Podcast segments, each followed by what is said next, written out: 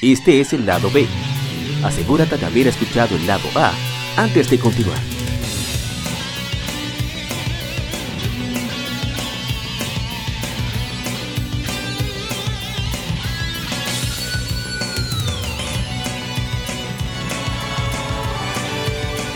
Gamefemérides. Juegos y consolas de aniversario son comentados entre hechos y anécdotas.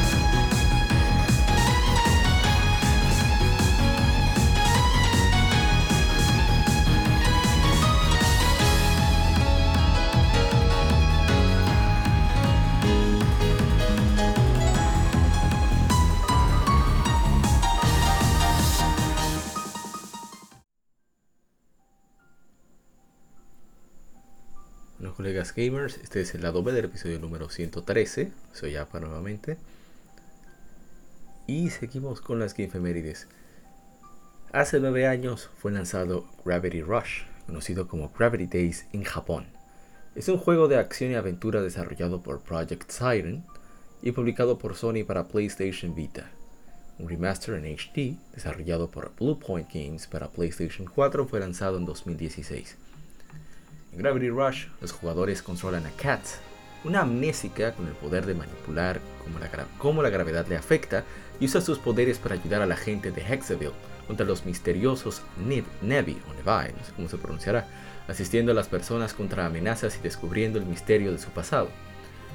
El gameplay tiene a Kat explorando el mundo abierto de Hexaville, completando misiones para los ciudadanos y vencer Nevi. La navegación y combate involucra mucho de las habilidades de alterar la gravedad de Cat. Comenzando su desarrollo para PlayStation 3 en 2008 bajo el título Gravity, antes de moverse a PlayStation Vita. Gravity Rush fue concebido por el director Keiichiro Toyama, ese creador de Silent Hill, por cierto. Ah, bueno, aquí lo cita. Previo a su trabajo en Silent Hill y la serie Siren, el equipo enfrentó dificultades técnicas debido al gameplay y el hardware elegido. El mundo, historia y estilo artístico fueron inspirados por cómics japoneses y occidentales, incluyendo el trabajo del artista francés Jean Giraud. La música fue compuesta por Kohei Tanaka, quien trabajó en el proyecto desde etapa muy temprana. Para su lanzamiento, el juego tuvo recepción mixta y positiva por la crítica, elogiado por su estilo artístico y la presentación de Cat, pero aspectos de gameplay y problemas con el control fueron criticados. El remaster también fue bien recibido, enfocándose en las mejoras, una secuela, Gravity Rush 2, que es la única por cierto, fue lanzado en 2017 para PlayStation 4. Yo debo admitir que yo pensaba que tendría eh, que realizar las efemérides de Gravity Rush 2 en este año, pero resulta que es el siguiente. Ya está, preparé el texto y todo. resulta que yo tengo ganas de jugar Gravity Rush, pero necesito la excusa del podcast para poder eh, darme ese capricho, porque el podcast me permite ir, saltando de juego en juego y probando experiencias diferentes con una razón válida que es realizar el stream de las efemérides. Pero eh, prefiero mejor guardar esas energías para lo que viene. Y Gravity Rush, eh, un juego genial, uno de los juegos más originales de la octava generación de consolas, en mi opinión tanto lo visual, lo sonoro es fantástico, el gameplay es único, a veces puede pasarse de único que, querer aprovechar las características de PlayStation Vita y lo hace un poquito uh, más molesto de la cuenta. No obstante, el juego es excelente, es increíble que sea de esa primera, de la camada de primera generación de juegos para PlayStation Vita. Y bueno, vamos a ver si tenemos comentarios. no recuerdo tenerlos en, en Instagram. Vamos a ver ahora mismo. Así hay unos cuantos comentarios. Dice el hermano Kevin Cruz Stark Justice. Me gustó mucho el gameplay, la historia, los personajes y el ambiente. Me gustaría ver una serie un cómic de este. No sé si hay, ¿verdad? Eh, creo que no. Ojalá, ¿verdad? Eh, era muy bueno el, estilo en cómic en, que se inspiraron. Una mezcla perfecta entre ese, esa tenacidad, ese estilo japonés con... Perdón, ese, ese ímpetu japonés de contar las historias por, por cuadros pero también el estilo artístico influenciado por, por Occidente. Dice William, eh, hermano ex junta, todos de rodillas ante la reina de la gravedad. Es que no hay, no hay forma, si pones la gravedad te pones de rodillas. Dice The Lord Fenrir, nunca lo jugué, pero tiene muy buenas reviews. Un día bajará en algún discount. También lo estamos esperando en PlayStation 4. Hubiéramos hecho su stream de Gamefemérides inmediatamente. Pero bueno, es lo que hay. Vamos a ver en Facebook si tenemos uh, algunas efemérides. Lamentablemente no, pero sí tenemos interacciones, lo cual agradecemos muchísimo. Vamos con el siguiente título. También es excelente. Vamos a hablar un poco menos porque ya lo hemos pronunciado en otras ocasiones. Hace 21 años se lanza Legend of Dragoon, un RPG por turnos desarrollado por eh, Sony Interactive Entertainment Japan Studio y publicado por Sony para PlayStation. Tiene un estilo de gameplay por turnos con un mecanismo llamado Additions. Cuando la opción de ataque es seleccionada del menú de batalla, dos cuadrados azules aparecerán en pantalla, uno en el centro y otro en el borde de la pantalla. Comenzarán a encogerse y cuando llegue al cuadrado del centro, el jugador deberá presionar el botón designado y al hacerlo, el jugador continuará la adición y hará más daño. Los personajes recibirán múltiples adiciones a lo largo del juego que tendrán mayores cadenas para causar más daño.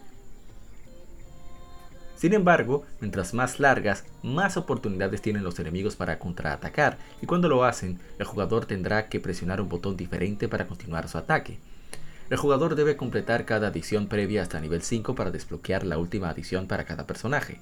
El proyecto inició en 1996 con un pequeño grupo mientras que la compañía preparaba equipos para otros juegos como Apescape e Ico, o Ico, no sé cómo se pronunciará.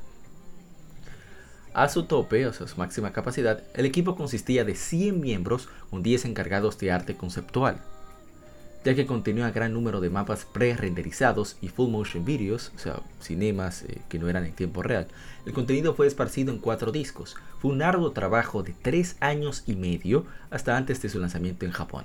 Antes de su lanzamiento americano, el gameplay fue rebalanceado debido a las quejas en cuanto a dificultad según los japoneses. De acuerdo a Shu Yoshida, el juego costó unos 16 millones de dólares para desarrollarse.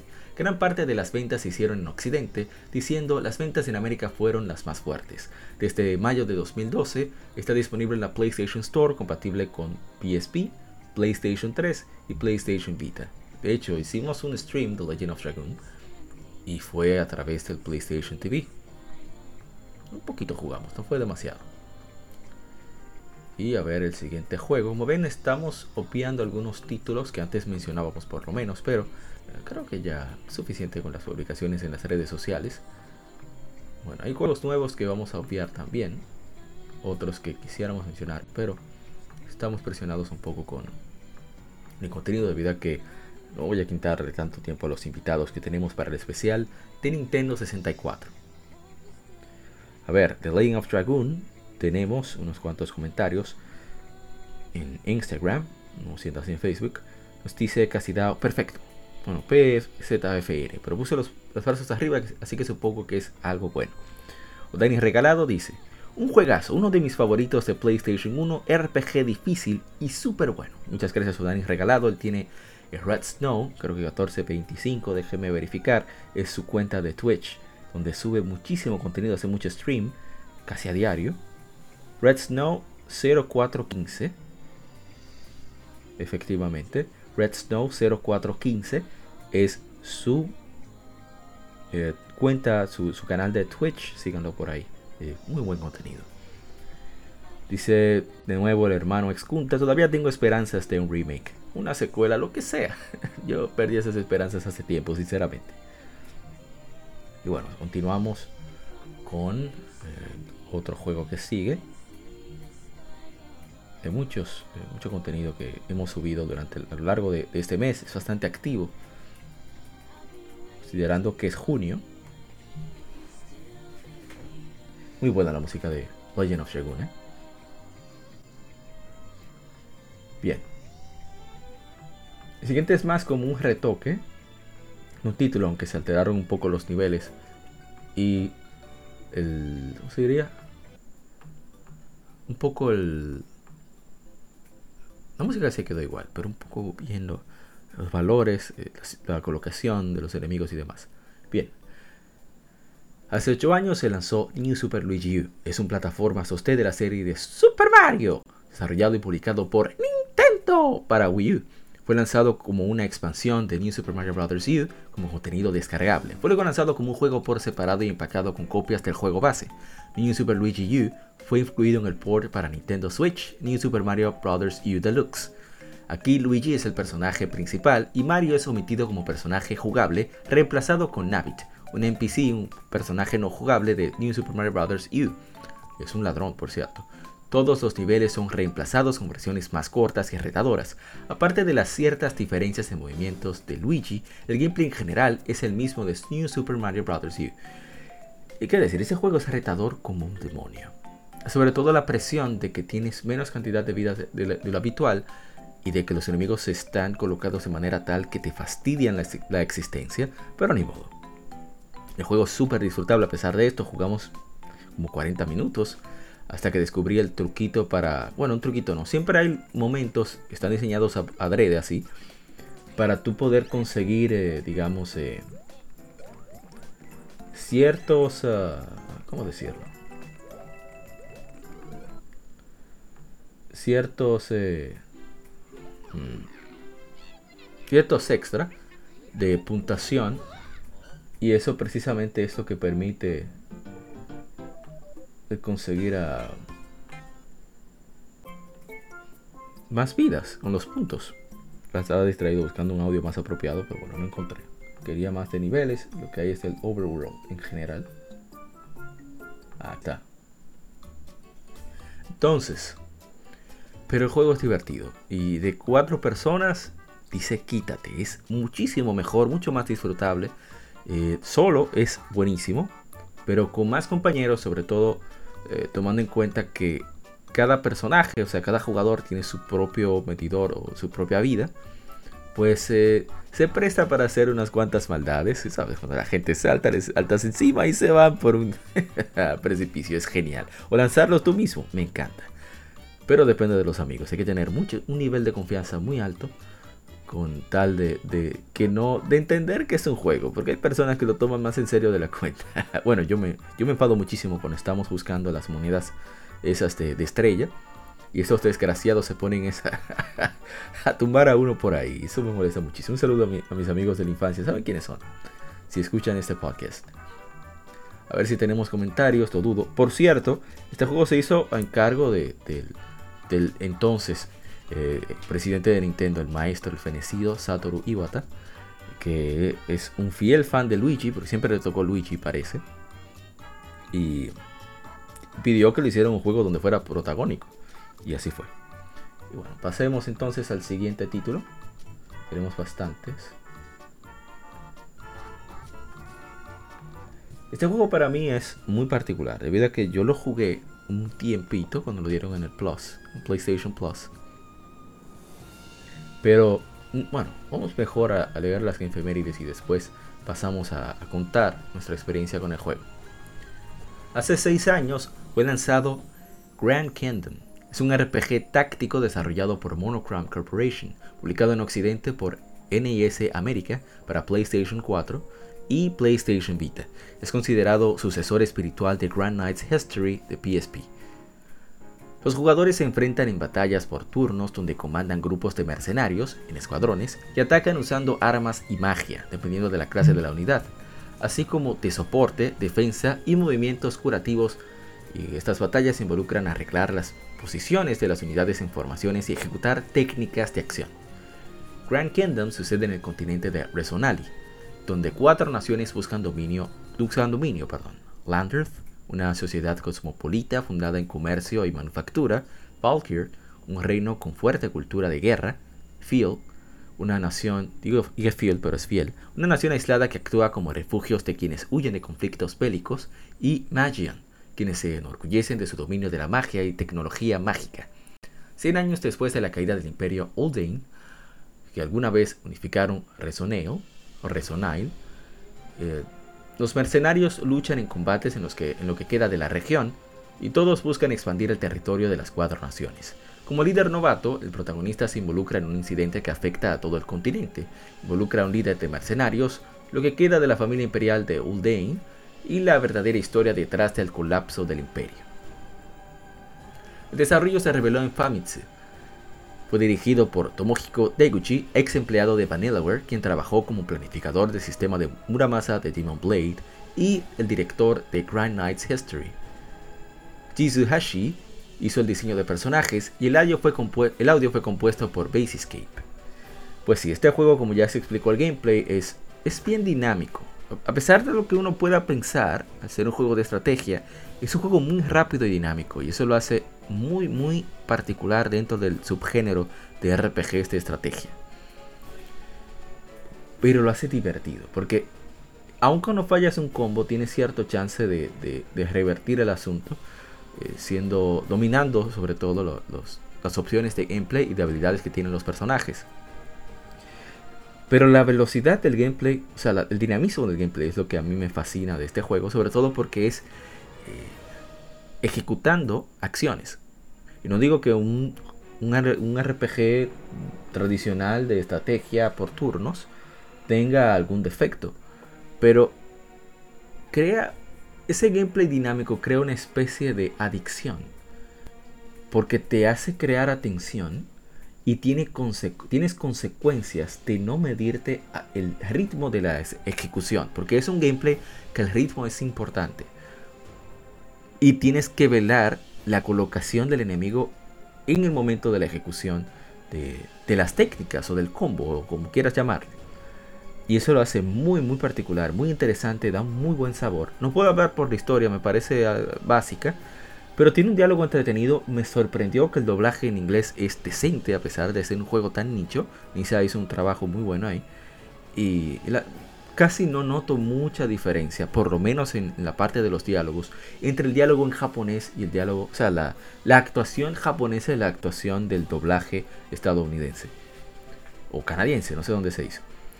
Me parece muy muy decente el doblaje. Está muy muy equilibrado. el nivel de, actuación y convencimiento de la emoción en, Grand Kingdom. Pero como me gusta mucho el sonido de los golpes y, la actuación de voz para los golpes, los japoneses son lo máximo, no tienen eh, comparación ahí. Pues me fui con las voces en japonés. Hicimos un gameplay de casi dos horas porque me quedé súper adicto al gameplay y, me encantó. La verdad es que los recomiendo, recomiendo muchísimo. Lo dieron en PlayStation Plus para PlayStation Vita y PlayStation 4. Fue de esos raros casos donde NIS NISA, eh, NIS América dijo, bueno, tengan las dos versiones. Lo malo es que no tiene eh, crossplay, perdón, cross save, o sea, no se puede eh, intercambiar el, archivo de guardado entre los dos sistemas, que sería, como decimos nosotros, un palo por el 411, de ser posible. Lamentablemente no es así. Pero tienes ambos juegos, tienes la opción. Otro defecto, bueno, si lo puede llamar defecto, es que ya los servidores no están online. Así que no hay el multiplayer de tu poder eh, contratar los personajes, porque creas a, tus personajes, a tu escuadrón, los personajes de, tu escuadrón, no puedes enviarlos ah, para que adquieran más experiencia, dinero, etcétera, etcétera. No puedes contratar a, lo de, a otros compañeros o retar a otros colegas gamers. Pero bueno, es algo que pasa, sobre todo estos juegos nicho que tienen funcionalidades online. Es difícil que se mantenga mucho tiempo debido al costo de estos servidores y de que el juego generalmente no es tampoco el gran éxito comercial como para mantenerlos a flote. Es una lástima porque le agrega muchísimo al juego, muchísimo de replay value y demás. Pero bueno, vamos a. Bien, vamos a al siguiente. Muy buen juego, ¿eh? súper recomendado. Pueden ver nuestro gameplay. El siguiente título es, uh, hace 16 años, se lanzó Conquer Live and Reloaded, un juego de plataformas desarrollado por Rare y publicado por Microsoft para Xbox. El modo campaña es un remake del juego de 2001 Conquer's Bad Verde para Nintendo 64. Sin embargo, incluye un modo multijugador inédito diferente al de Nintendo 64 usando Xbox Live. El desarrollo inició en el momento que el estudio fue comprado por Microsoft en 2002. En 2018 fue el fue título, el título fue hecho retrocompatible para Xbox One. También fue añadido a la Microsoft Store como copia digital.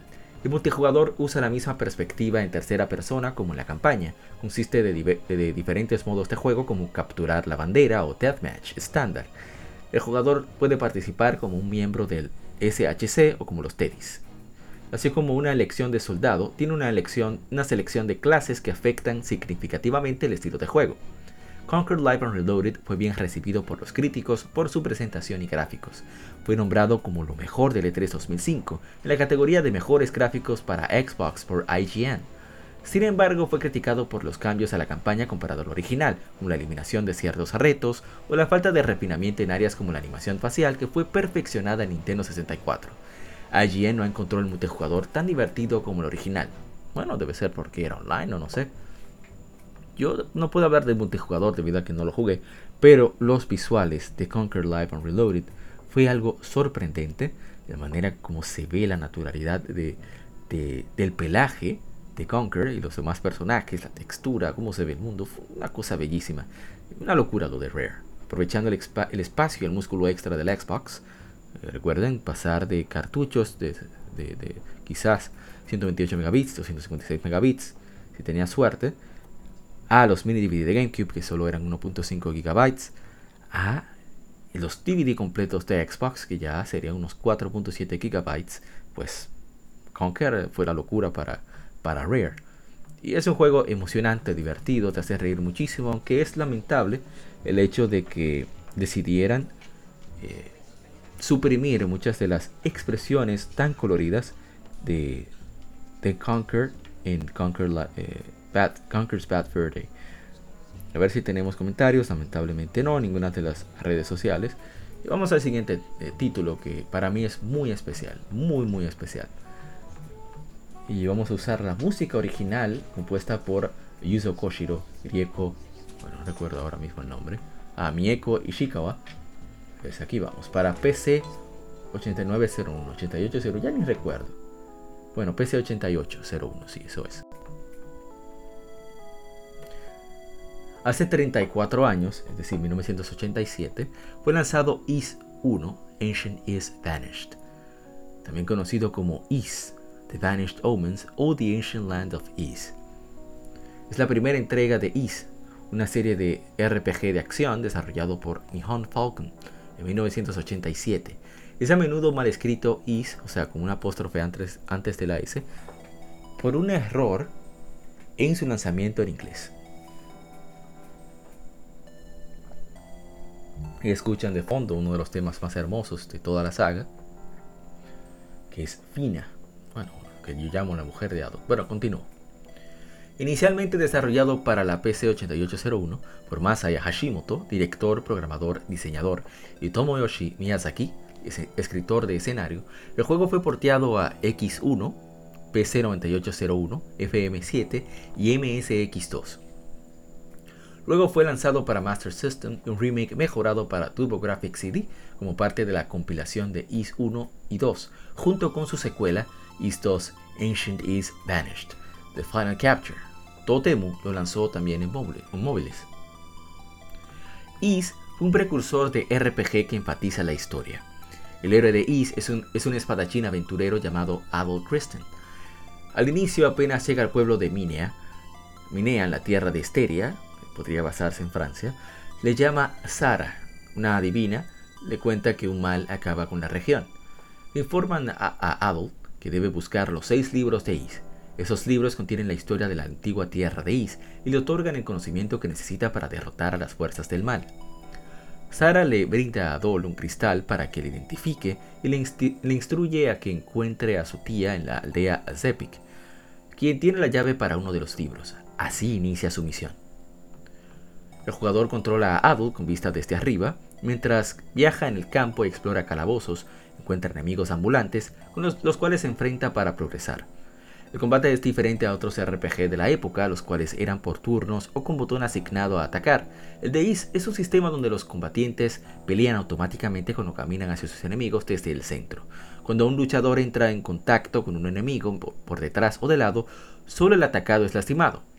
Este sistema se creó enfocado en la accesibilidad. Este sistema de ataque de choque, o pump system, como le llaman, se ha vuelto uno de los aspectos que define la serie. Miembros de Falcon han comparado este estilo de gameplay al disfrute de explotar filme alveolar o burbujas de plástico, como lo decimos, en el sentido de que el, de, que el tedio de subir niveles se transforma en algo similar a conseguir puntuación alta en juegos arcade. Y sí, es, eh, eso es muy cierto. Es parte del disfrute de Ace. compuesta por Yuzo Koshiro, maestro Yuzo Koshiro, Streets of Rage, Trian Odyssey y muchísimos juegos más, junto a Mieko Ishikawa. La banda sonora es notable por sus ricas melodías en una época en la que la música de videojuegos comenzaba a progresar de pitidos monótonos. Es considerada de la mejor música de juegos jamás compuesta y se considera de las bandas sonoras de RPG más influyentes de todos los tiempos. Yes, is lo máximo. ¿Qué decir de Ace? Yo no recomiendo mucho el primero, he dicho un millón de veces. Sobre todo en esta época, porque a pesar de que cuando se lanzó se consideraba incluso parte del eslogan, lo dijimos en el especial, les recomiendo que escuchen nuestro especial de los 40 años de Falcon, episodio número 110. Parte del eslogan de, marketing era la amabilidad, la amabilidad llega a los RPG. Por fin llega a los RPG porque los de Falcon sobre todo eran súper, súper difíciles. Eran una tortura básicamente. Aquí, por ejemplo, se creó el sistema de recuperación de HP, grababas donde querías, un montón de cosas más. El sistema era sencillo, había que aprenderse tantas mecánicas y tantas cosas. De hecho, esa base sigue todavía para IS, en el sentido de que el gameplay es bien accesible, aunque te dan modos de dificultad para que se ajusten a, tu gusto. por eso jugamos en Nightmare, porque somos un poquito, un poquito, solo un poquitico, ¿eh? Un poquitico, eh, se me fue la palabra. Sadomasoquistas. Bueno, sádicos. Bueno, masoquistas, sí es la palabra. Un poquito eh, masoquistas. Pero bueno, es parte... ¿Qué podemos hacer? Es parte del encanto. Pero sí, hice es un juego muy especial. Veremos si le hacemos un especial, para la redundancia, a la saga. No sé si el próximo mes o, cuándo. El problema de, estos juegos es que no aparece el aniversario así tan claro. Te dicen, ah, sí, salió tal mes. Pero bueno, ya ahora tenemos la fecha definida. El mismo Falcon fue que publicó y aparte de Digital Emelas, publicaron el aniversario. Y creo que no tenemos ningún comentario sobre Ace. De hecho, hubo mucha participación, a pesar de que hablamos tanto de esta. Bueno, solamente Moon Princess Usako nos pone, manifiesta muchos corazones en Instagram. Bien, vamos entonces a lo que sigue. Bueno, este también es un juego que merece su especial. Cuidado que es un título muy, muy, muy querido.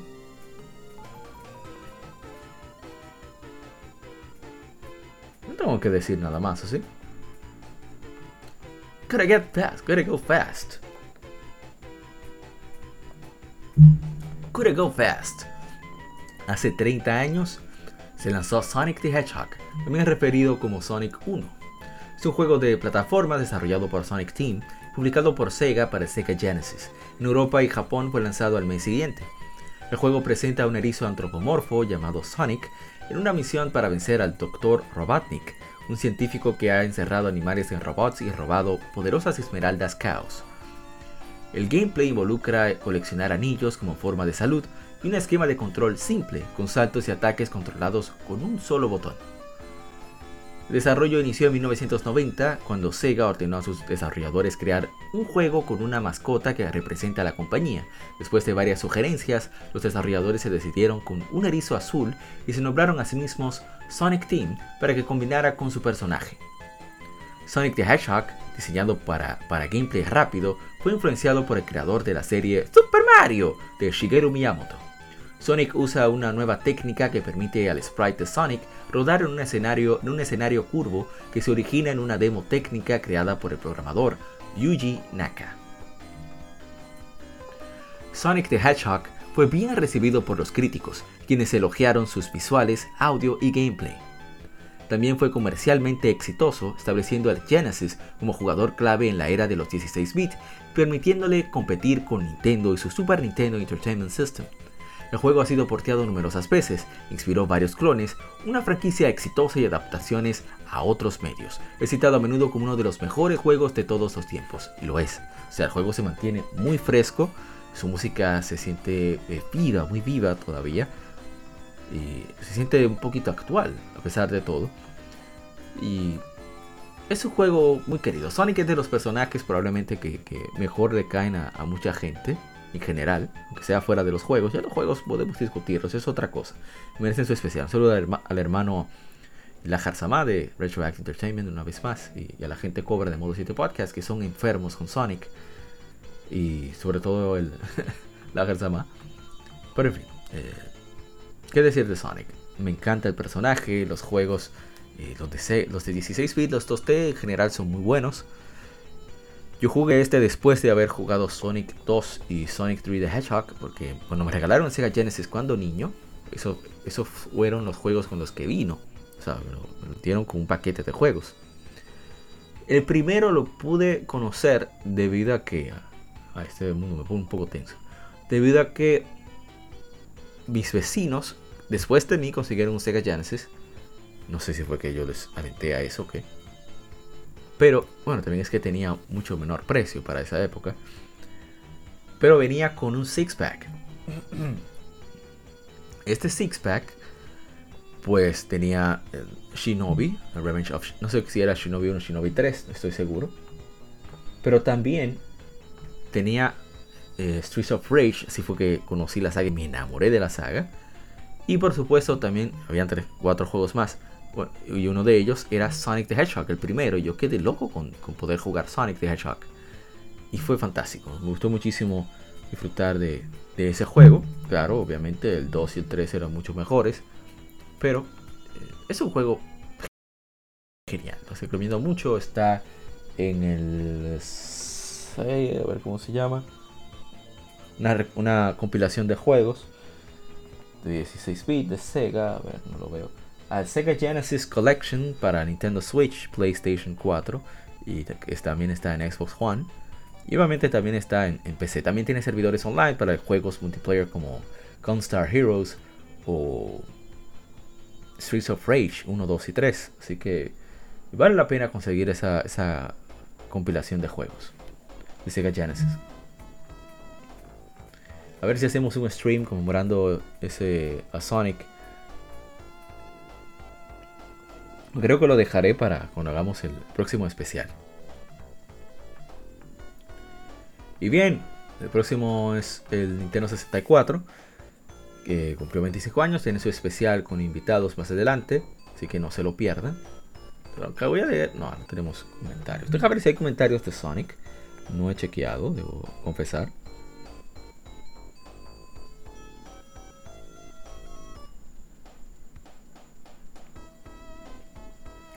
No tenemos en Instagram, tampoco en Facebook. Bueno, bueno, muchos likes. Eh, se los agradecemos.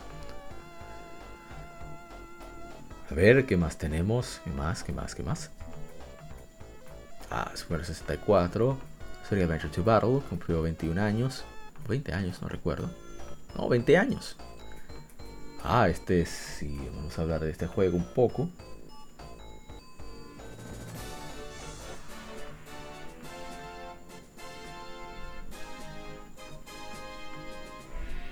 Pues hace 17 años se lanzó Wario World. Wario. Es un beat'em up plataformas desarrollado por Treasure, publicado por Nintendo para Nintendo GameCube. El juego se centra en Wario y su misión de recuperar su tesoro y su castillo de Black Jewel, una arma maligna. El juego fue bien, fue bien, recibido por los críticos, quienes elogiaron el divertido gameplay, aunque criticaron su corta duración. El juego vendió más de 142.000 copias en Japón y más de 256.000 en América, el año siguiente fue relanzado como Player's Choice. El gameplay se centra en enfrentar enemigos, aunque requiere de algo de navegación similar a Super Mario 64 y Super Mario Sunshine, pero son un poco. ¿eh? Los controles son simples y son usados para saltar, correr, acelerar, ejecutar movimientos de pelea y usar la habilidad de super succión para recolectar las monedas alrededor. El diseño de niveles se basa en plataformas con elementos de combate y tienen un diseño lineal en general. Los niveles contienen entradas a trampas que llevan a retos especiales de plataformas u, orientados a puzzles. Al avanzar en el juego, pequeños espíritus del bosque conocidos como Sprite Links dan consejos a Wario si son rescatados de su encierro. Eh, ¿Qué decir? Este juego es súper, súper, súper divertido. Es corto. Deberían hacerle un remake o remaster o lo que sea para Nintendo Switch debido a que merece más, eh, que se conozca bien ese trabajo. A mí me parece eh, un muy buen juego. Treasure hizo un excelente trabajo en este título. Y ojalá hay más gente le dé chance. Hicimos stream por unos 40 minutos. Es un juego con gameplay simple pero muy sólido. Y tiene cierto factor eh, que lo hace adictivo, sobre todo eh, recolectar los tesoros y, ciertos niveles de puzzles que lo hacen bien particular. Debido a que no son nada complicados, son ingeniosos y se disfrutan bastante. Así que si tienes la oportunidad de jugar Wario World, no la dejes pasar debido a que es muy, muy buen juego. hay otro que nos vamos a hablar tanto, apenas vamos a, leer sus, sus efemérides. Inmediatamente pasaremos a otra cosa.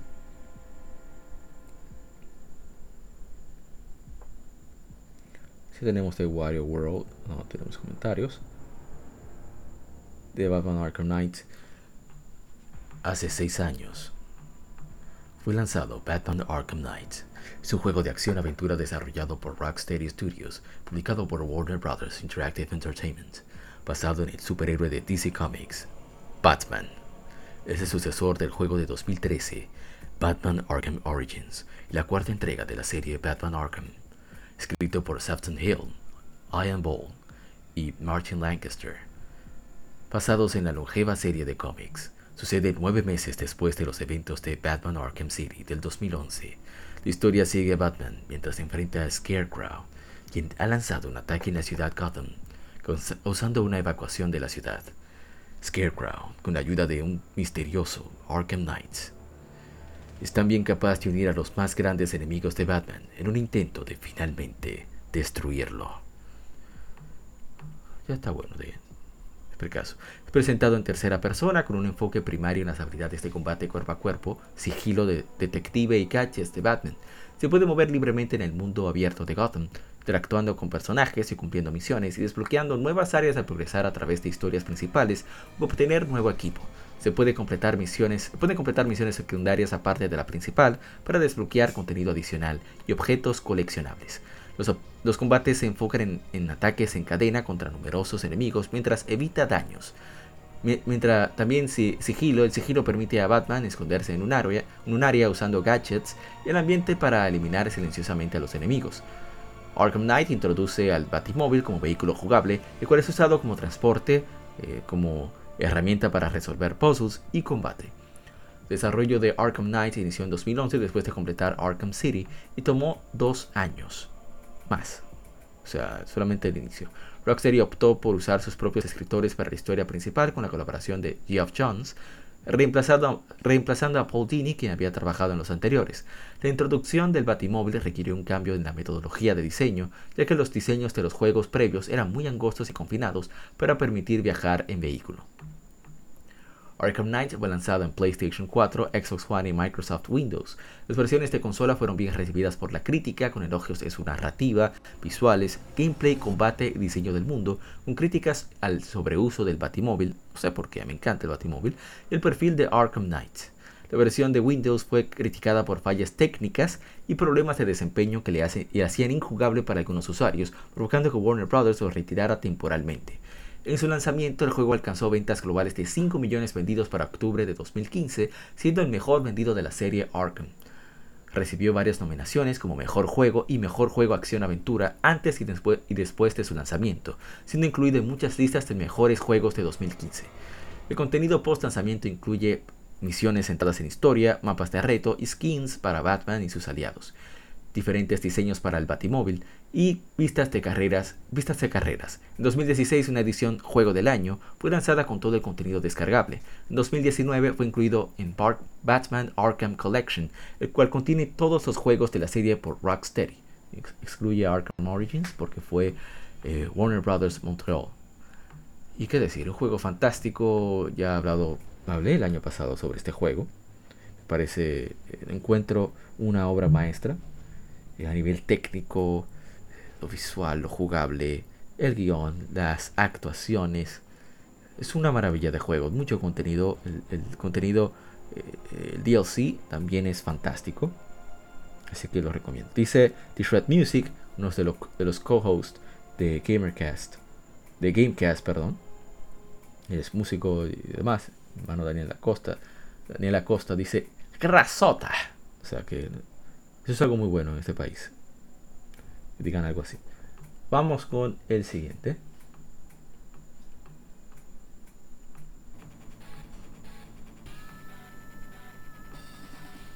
Y bien, el siguiente título. Eh, hace 18 años se lanzó Advance Wars 2. Black Hole Rising. Mira, está completo el nombre, qué extraño. Qué extraño que no esté completo el nombre. Es un juego de estrategia por turnos para Game Boy Advance. Fue desarrollado por Intelligent Systems y publicado por Nintendo en 2003. Es el segundo de la subserie Advance Wars de Nintendo Wars. Fue precedida por Advance Wars y seguida por Advance Wars Dual Strike. Black Hole Rising es casi idéntica a la anterior en cuanto a gameplay, solo hubo pequeños cambios en el estilo visual y pequeñas añadiduras en contenido. La historia continúa de la entrega anterior. Black Hole se ha recuperado de su derrota en Cosmoland y ha conseguido arsenal y hombres para invadir Macroland bajo el comando de Sturm, el mismo que lideró la invasión de Cosmoland. Los protagonistas, las naciones aliadas, cooperan una vez más para sacar las fuerzas de Black Hole fuera de Macroland de una vez por todas. El juego fue bien recibido y ganando el mejor juego portátil del European Computer Trade Show. European, mencioné no muy bien. A ver, ¿qué más tenemos? Eh, tenemos comentarios, no en Game of Dance.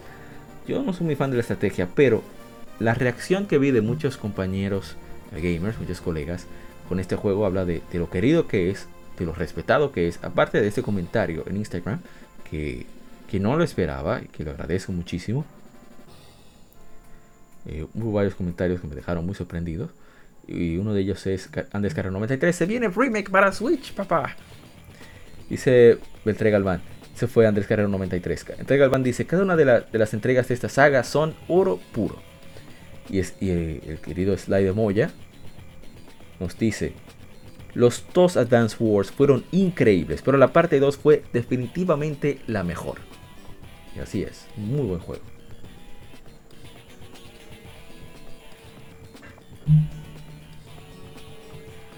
Y ojalá y, este remake que se anunció durante la transmisión de Nintendo Direct, del E3, la gente le dé el apoyo que merece para que sigan habiendo más de estos juegos.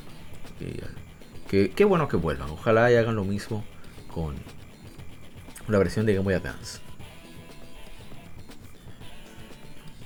Bien, vamos entonces al siguiente título. De este no voy a dar opiniones. Pero bueno, hace 13 años fue lanzado Final Fantasy Tactics A2 Grimoire of the Rift. Es un RPG clásico desarrollado y publicado por Square Enix para Nintendo 10. Es secuela de Final Fantasy Tactics Advance y forma parte de la Ivalice Alliance, un grupo de juegos situados en un universo titular ficticio. El juego contiene cameos de personajes centrales y de apoyo de Final Fantasy XII, un título que sucede en Ivalice, o Ivalice, como se pronuncie. Tactics A2 sigue a un joven llamado Lucio Clemens, después de ser transportado a través de un libro mágico al mundo de Ivalice o rescatado de los monstruos por un líder de, clan llamado Sid, luego se le une la ladrona Adele. Lucio se involucra en batallas entre clanes rivales mientras busca una manera de regresar a casa. El gameplay toma mecánicas de Tactics Advance, como el combate por turnos en cuadros, sistema de trabajos y un sistema de leyes que impone límites en las acciones del jugador en las batallas.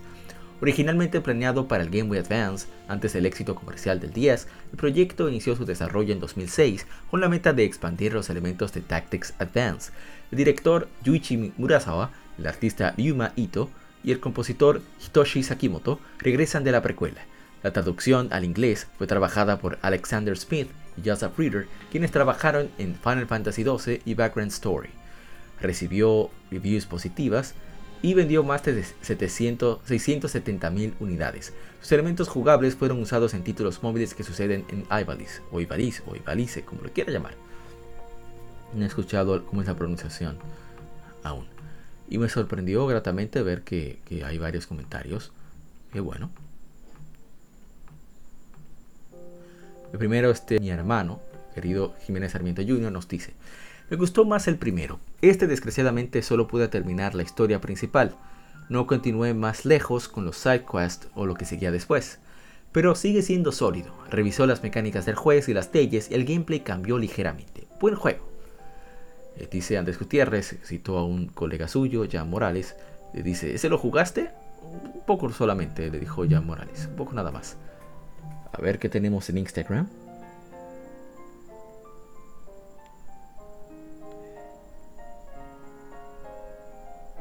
A ver, a ver, a ver. Vamos con A2. de Sonic. No tuvimos nada. De 64 nada. De Wario World tampoco tuvimos. A ver. Ah, si tenemos uno de. A ver, no estoy seguro. Bueno, Fernández. Eh, Majo. Se oye mal, sí. Bueno, no es por ofender, es que aquí significaría otra cosa.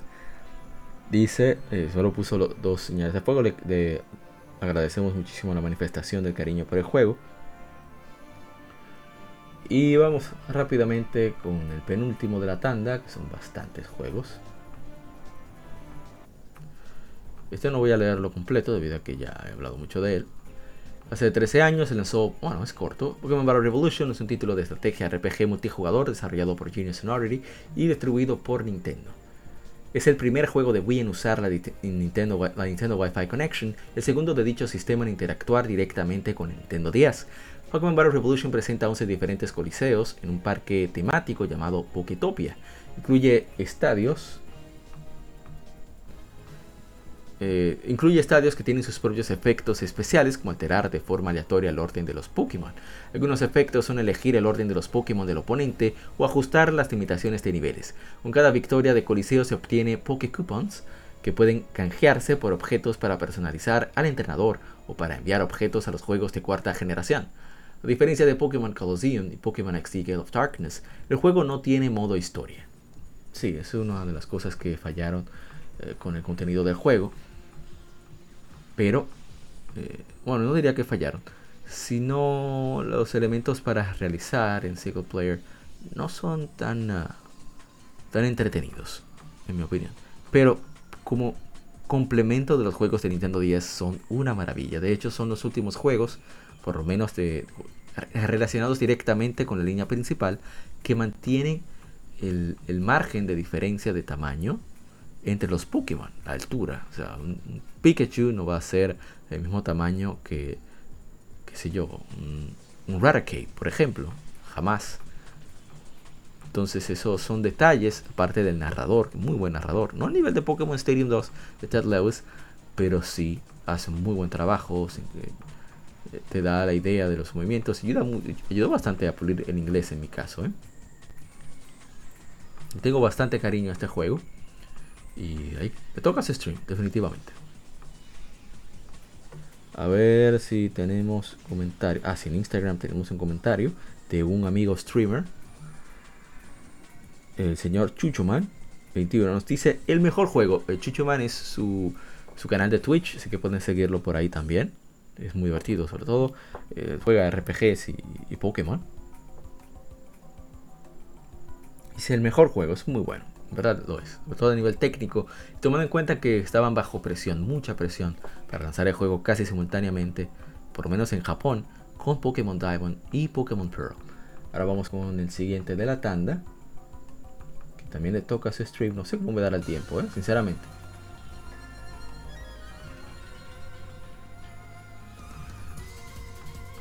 Un excelente audio. Hace 8 años llegó a América Muramasa Rebirth para PlayStation Vita con historias adicionales al original para el Wii de Nintendo y visuales mejorados, desarrollado por Vanillaware, publicado por Axis Games en América. Muramasa se lleva a cabo en la época del periodo e-, de Edo, en la isla principal de Japón, Honshu. Debido a la sed de poder de Shogun Tokugawa Tsuyanoshi, se han iniciado conflictos por, por las espadas demonio, espadas samurai que obligan a quienes las usan a matar a otros, antes de causar tragedia y locura a sí mismos. La historia sucede alrededor de dos protagonistas relacionados al conflicto, Momohime, una mujer que posee el espíritu de un Ronin vengativo llamado Jinkuro Izuna, y Kisuke, un ninja amnésico huyendo de un crimen olvidado, que está, atado a la tragedia que destruyó a la familia de Momohime. Esta versión de PlayStation Vita incluye acceso a cuatro historias basadas en folclore japonés, lanzados bajo el título Genroku Legends, en Japón Genroku Gaikitan. El concepto del juego comenzó durante el desarrollo de Odin Sphere. Junto con la meta de mejorar el gameplay de acción de Odin Sphere, un gran esfuerzo fue puesto en hacer que el título se sintiera, auténtico al periodo en el que se desarrolla. Kamitani desarrolló la historia basada en el teatro kabuki, incorporando folclore japonés y teología budista. Cuando el juego fue lanzado en Occidente, mantuvo las voces originales para preservar la atmósfera. Eso fue una muy, muy buena idea.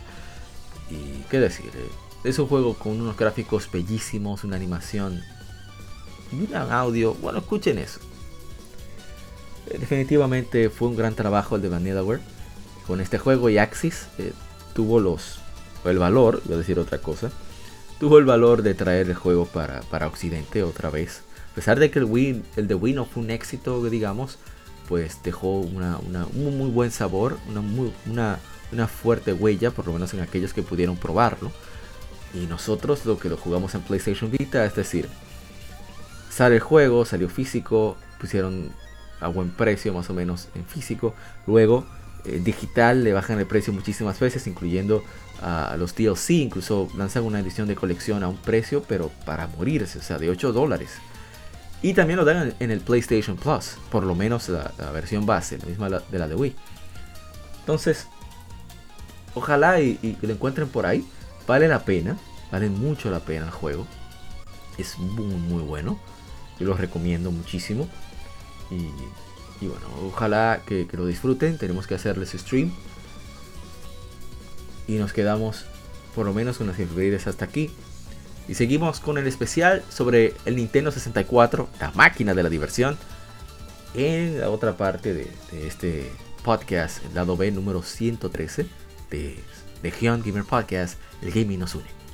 Así que no se muevan, seguimos con más de Legion Gamer Podcast.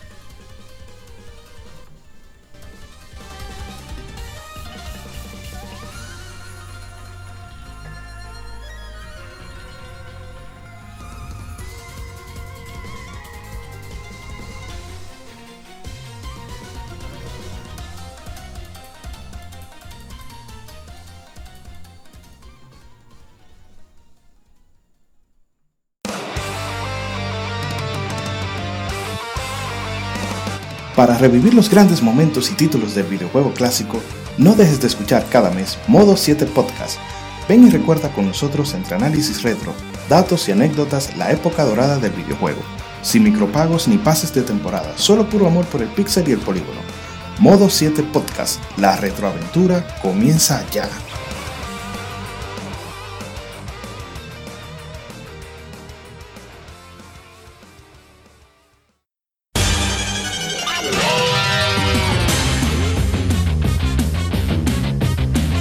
Puedes escuchar Legion Gamer Podcast en iBooks, Spotify, TuneIn, iTunes, Google Podcast y demás plataformas de podcast de su preferencia, buscando Legion Gamer Podcast. Recuerda seguirnos en las redes sociales como arroba RD. Visita nuestra página de Facebook para que seas parte de nuestros streams de las Game donde recordamos y jugamos algunos juegos de su aniversario.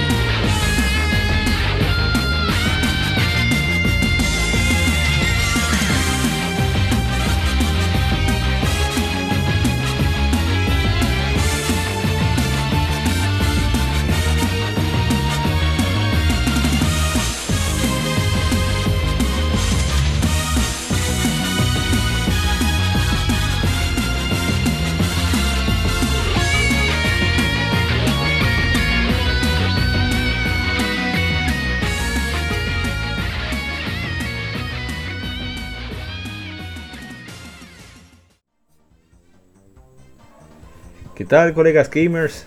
Estamos aquí para conmemorar el vigésimo quinto aniversario de una consola bastante querida, sobre todo por nosotros aquí en Latinoamérica. Se trata del bueno, Nintendo 64, eh, abreviado como N64 o N64 en, el mundo anglosajón.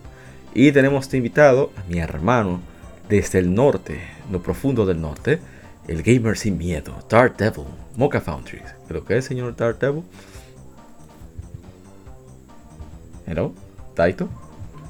Oh, un placer estar aquí otra vez con ustedes. A ver qué se habla hoy en el vigésimo quinto aniversario de, la gran consola que marcó mi infancia porque no llegué a tener Super Nintendo. Ay, no diga eso duro, que esta gente se pone malo. Pero toda la gente cobre compañía. No, mentira, Ishidori que se pone malo. El modo 7. Y ahí ya que escucharon esa risa malévola y venenosa. Es entendible, es entendible. Aquí está la gente cobra nuevamente de modo 7 también. ¿Lo que es, señor, señora gente? Así es. Muy, muy buenas tardes, muy buenas noches, muy buenos días. Gracias a Mauri por siempre por esta invitación. Muchísimas gracias a los legionarios que siempre nos están escuchando. Así que cualquier duda o cualquier queja o cualquier eh, eh, alabanza que tenga, no alabanza, sino Elogio. cualquier, eh, ¿cómo se diría? Elogio. Elogio, exacto. Siempre no duden en comentarlo, que aquí estamos siempre dispuestos a escucharlos a ustedes, la parte más importante de este núcleo. Así Muy es. buenas noches. Y seguimos aquí, seguimos aquí, síganse cuidando de la- esta pandemia, que aún así, pues después de las vacunas tenemos que seguir reforzando ese cuidado, tanto a nuestros familiares como a, a nuestros más allegados. Así Y nada, siempre d- d- dándole las buenas nuevas de que vamos a hablar de una consola que marcó también bastante mi infancia. Oye, su infancia, ese criminal. Un hombre, Claro, que, mi un hombre que infancia. estaba allá. Yo no, lo voy a dejar ahí porque quiero que se mantenga. Y for Infancia, everyone. mi infancia, no, infancia y preju- infancia, prejuventud, juventud y adultez. Vamos a ponerlo así. Está bien. Pero oye, ¿por qué la infancia? Porque cuando jugaba Mario 64 sentía un niño. ¿Sí, no? No, no, realmente sí. En ese tiempo, en el 96, yo era un jovencito. No era, no era, tan, ni- no era tan. Sí. Eso que yo ahí de Otra- salida. Sí, de salida, de salida. Pero otra risa malévola que se cochó por ahí es mi hermano Miguel Curi. Y que no sé su sobrenombre todavía, así que más vale que lo diga, porque si no, puede ser que le que- mucho bullying por internet. Ay, ay, ay, tengo que decirlo, tengo que decirlo. Bueno, si tú quieres. A menos que sea muy sexual. Si mientras no sea No, de barata pero- algo, estamos bien. Y que dependiendo del punto de vista de la persona, puede o no puede ser sensual, pero todo tiene una larga historia. Ok. Interesante. Mi sobrenombre que viene acompañándome desde la juventud y que me ha atravesado no solamente en, en centros universitarios, colegios, sino hasta en sitios de trabajo. Ay, Dios. O sea, yo me, yo me he ido a trabajo, así que ya me van a llamar por mi nombre y siempre aparece un loco que viene, hey Mega, ¿qué es lo que es? Yo, El "Ya, Mega. Ah, sí, sí, sí. ¿Qué fue? ¿Te sabía Mega Man de memoria? Sí, total. sí, Ah, me Ah. Ah, Tiene sentido. Pero está es- fácil, tú estás no, mejor que el mío, que por azaroso a pasaroso. está Sí, pasaroso. por ese- No, de verdad. por O sea, yo le conté los otros recientemente a un muchacho que ya acaba Mega Man en 30 minutos y él no me creía, él pensaba que yo era un Oh. speedrunner Qué criminal. no era Pero fue era una vicio. frustración grande con Mega Man. Fue una frustración.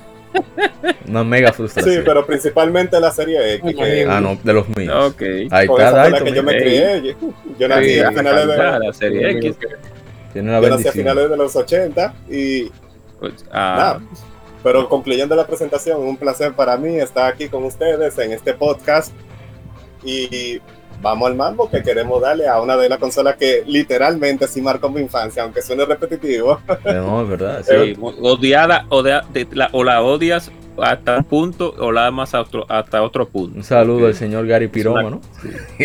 No, la, ¿Qué la le dio? yo la amé al 100%. Yo creo que lo único que odio de esa consola fue esa pinche palanca que moría de una vez. Ah, no, Vamos, eso fue un un disparate. sal- sí, no, Ah, no, claro, eso- de, no, de eso vamos a hablar. de eso, eso es un clásico. Gary, señor, el Gary- señor Gary fue a- Gary- al, al Gamecast de- Sí. de- del colega, bueno, colega gamer, de donde está el señor Ariel Sánchez, que es un reconocido bajista de aquí, y Jean Luis Guerra. Digo, Jan Guerra, perdón. Y, y oye, me le dio a 64, pero Dios Le dio, yo- le dio en la mamacita. O sea, pero yo he aquí no le, va- conocido aquí de- le vamos a dar un pin menos. Exacto. Yo he conocido de personas que le tienen odio a ciertas cosas, pero óyeme, era un odio casi hitleriano que le tenía ese aparato. Sí, sí, fue que, fue que el, el- ese que Bueno, pero sigamos. él gastó todos sus ahorros en el 64 Voy a y después iniciar. volteó para el lado. leyendo nuestra efemérides de- del 64.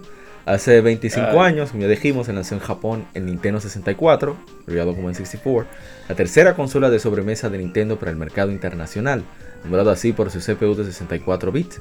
Fue la última consola casera en usar cartuchos como su medio hasta la séptima consola de Nintendo, el Nintendo Switch. Fue sucedido por el GameCube en, en septiembre del 2001 y fue descontinuado a finales del 2013. Con el, co- con el nombre código Project Ultra Reality, Nintendo 64 estaba casi listo para mitad del 1995, pero su lanzamiento se retrasó hasta 1996, cuando la Time le nombró Máquina del Año. Fue lanzado en- con tres juegos en Japón, Super Mario 64, Pilot Wing 64, que se lanzaron a nivel internacional, y Saikyo Habushogi, solo, solo en Japón, un juego de, de, de Mahjong. Como parte de la quinta generación de consolas, el sistema enfrentó al PlayStation de Sony y al Sega Saturn de Sega. La consola fue lanzada con un precio sugerido de 199 dólares con 99 centavos y vendió 32.93 millones de unidades a nivel mundial. La consola fue lanzada en una variedad de colores y diseños a lo largo de su vida, bien conocidas como la Fantastic Series, y en 2015, en IGN, le nombró la novena mejor consola de todos los tiempos. no tenemos comentarios, así que no vamos Sí, a sí. eh, bueno, vamos a leer un poco más del origen. Que este sistema, que como saben, Nintendo cambió por completo la industria con el, el primer, su primera consola casera internacional. Con lo que ellos, ellos lanzaron el TV Color, también en portátiles tuvieron el Game Watch. Pero el Nintendo Entertainment System estuvo prácticamente más de la mitad de todas las casas en los Estados Unidos. Y en Latinoamérica ni se diga, por lo menos en nosotros, en lo que llaman ahora la Latinoamérica Norte. y no sé por qué me da risa eso. Oh, Pero bueno. ok, Latinoamérica Norte. Sí, o sea, va desde México, nosotros, que estamos en el Caribe, no estamos realmente en Latinoamérica. Y por supuesto la gente de, de Colombia, de Centroamérica, por ahí. Claro. Nosotros seríamos Latinoamérica Norte. Pero en fin. Después con el Super Nintendo, que le fue súper bien también, a pesar de toda la, toda la, la guerra con Sega, el Sega Genesis. Ya eh, Nintendo eh, tenía ciertos problemas con licenciatarios debido a, a todas las, eh, digamos, las ventajas que tenían en, en los contratos con licenciatarios, como ya había dicho. Entonces, eh, pero lo importante fue que Silicon Graphics, que había sido por lo menos desde la mitad de los antes de la mitad de los 90 hasta inicios de los 2000, el líder en gráficos y visualización y sobre todo el desarrollo de supercomputadoras, querían expandir su negocio adaptando su tecnología hacia el, el volumen más grande de, de productos electrónicos de consumo, que serían el, el mercado de los videojuegos, era el que más estaba en crecimiento. Entonces, basado en su familia de, workstation, CPU MIPS R4000, ellos desarrollaron un CPU que requeriría una fracción de los recursos, consumiendo solo 0.5 watts de poder en lugar de, de los 1.5 a 2, que con un precio estimado de 40 dólares en lugar de los 80 a 200 que generalmente tendría. Entonces ellos crearon ese sistema para tratar de buscar un, un compañero bien establecido. Así que ellos eh, buscaron, Jim Clark, que fue el fundador de, de Silicon Graphics, le llevaron la propuesta a Tom Kalinske. Hemos presionado eso con el Sega Saturn, el especial que tuvimos también Sí, con, así es. con Andrés Pichardo de Retroact Entertainment y, y la gente Cobra.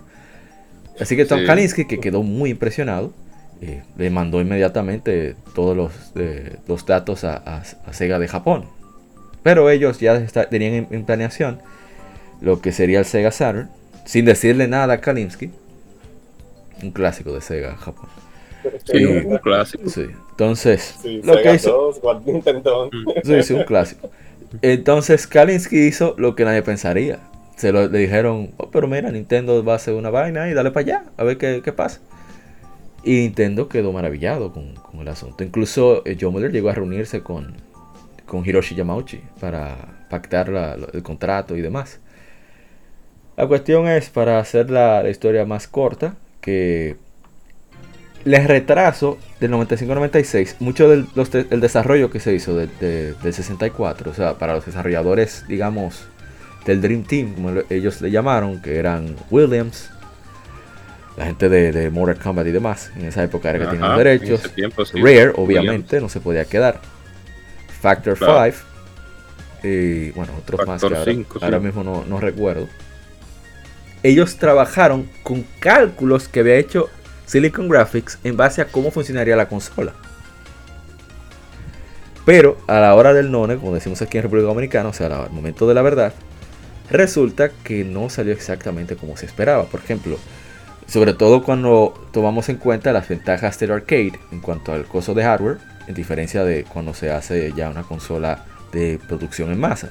En el caso de Killer Instinct 2, que seguro ya lo hemos discutido aquí varias veces, que utilizaban hasta un disco duro para tomar de ahí las imágenes superpuestas generadas por, de gráficos por computadora y de renderizado de, de, de- de- como llamaban en, en Rare, Advanced Computer Modeling, modelado de- de- por computador avanzado, lo podías renderizar y desplegaba unos gráficos impresionantes, al igual que la música.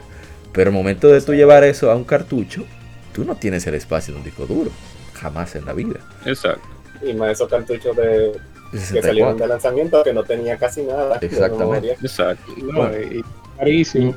Entonces el punto Y es claro, y, y- que ellos tuvieron que rediseñar el 64 para que fuera lo más cercano posible y dentro del costo que se tenía estipulado ante North America. Claro, esto tampoco es oficial, es una especulación, pero es bueno mencionarlo porque tiene sentido.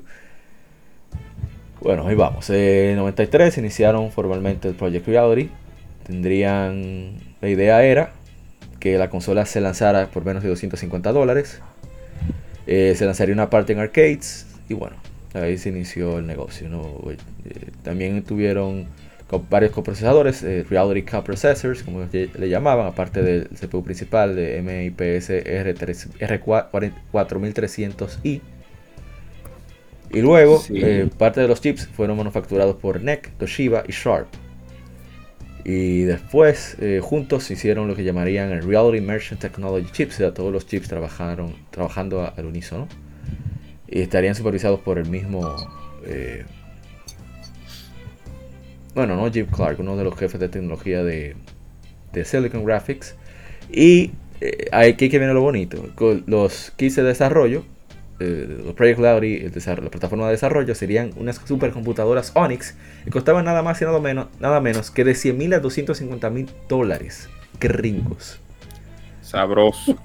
Qué bonito se oye eso. De seguro era bastante fácil de programar en ese sistema. Sí, sí, sí, sí, sí, un Sí. disparate. Sí, sí, era. Sí, sí. Entonces, tenía una aplicación de IAPI eh, basado en, en Performing OpenGL para desarrollar para el 64. Entonces ahí que viene la, la cuestión del asunto. Entonces el Dream Team fueron los primeros en tenerlos, Elias Research, que ellos, ellos, si la memoria no me falla, ayudaron, ayudaron mucho con lo que es el SDK de 64. Rare, obviamente, eh, Williams, Paradigm, que ayudaron con, ¿cómo se llama? Pilot Wings. Sí. DMI Design, que después se convirtieron en, en Rockstar.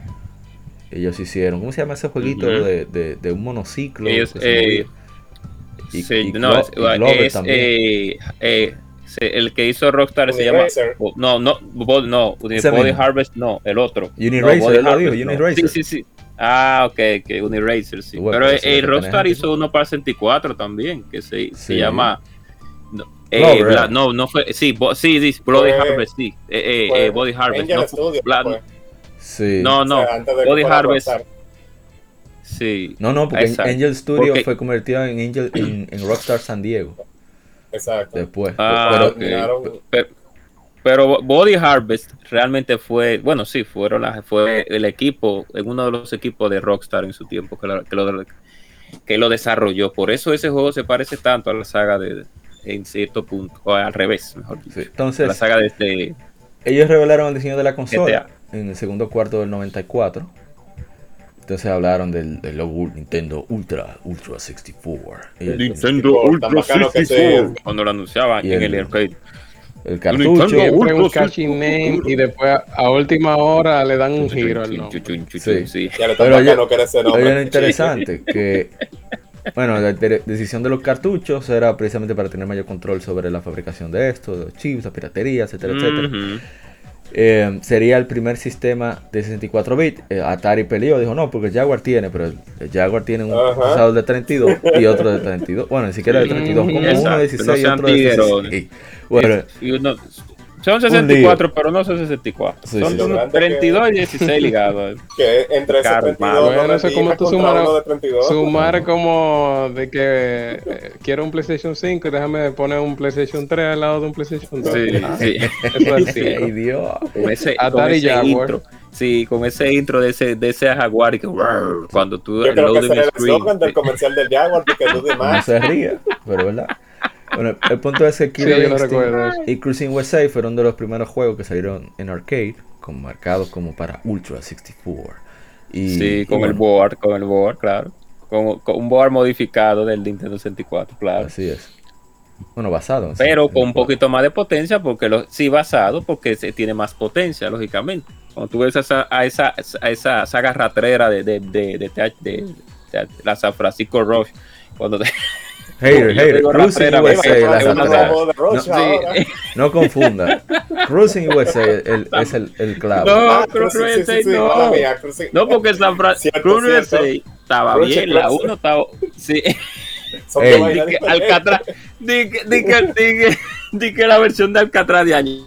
Ey, esa gente era una rastrera. Porque las Taro Arcade eran baratosas. Taro- Pero bueno, eh, oigan qué interesante, que el plan era llamarlo Ultra Famicom en Japón Nintendo Ultra 64 Ay, no, fuera de Japón. Gracias. Qué bueno que no sucedió así.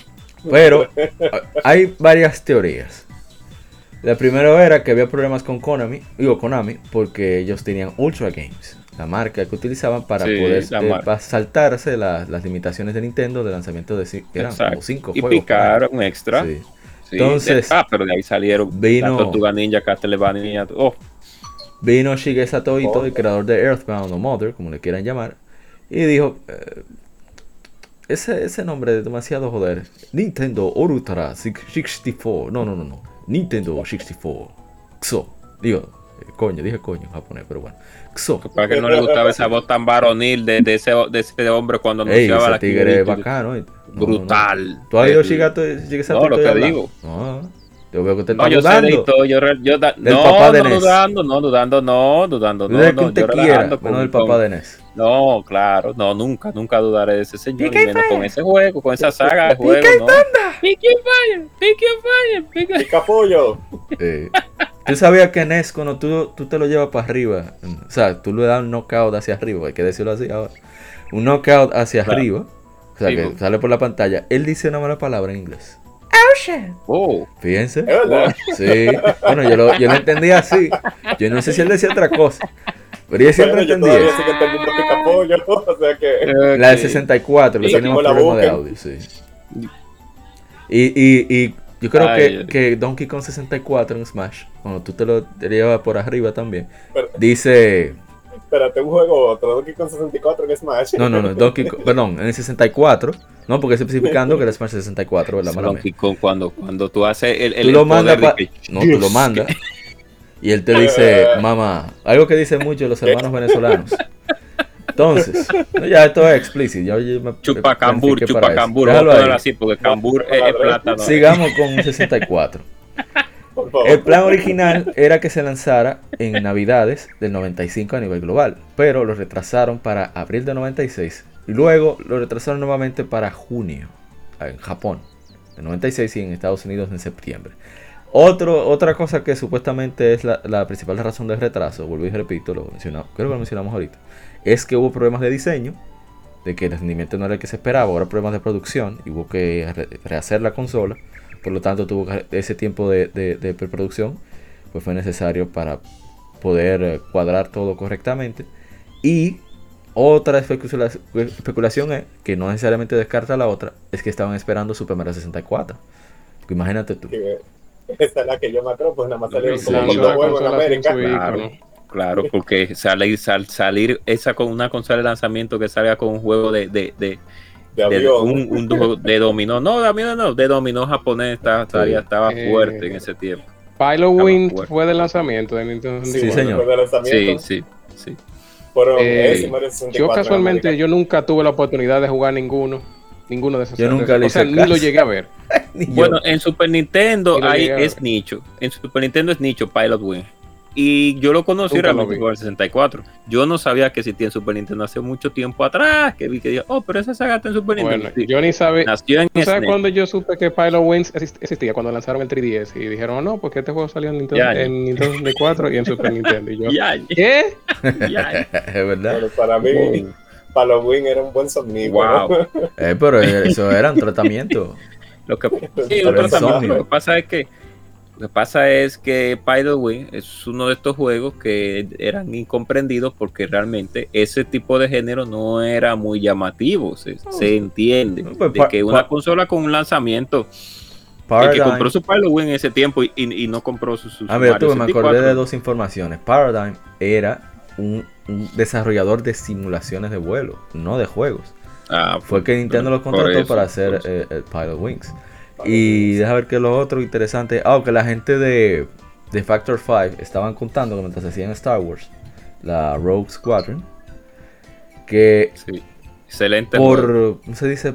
Por contrato, por, por eh, acuerdo de no divulgación, no podían mostrar el control de 64 ni a los empleados. Habían solamente como dos personas Oye, autorizadas. Entonces cuando yo estaba probando el juego, estaba como en una caja que tú metías la mano. Qué difícil.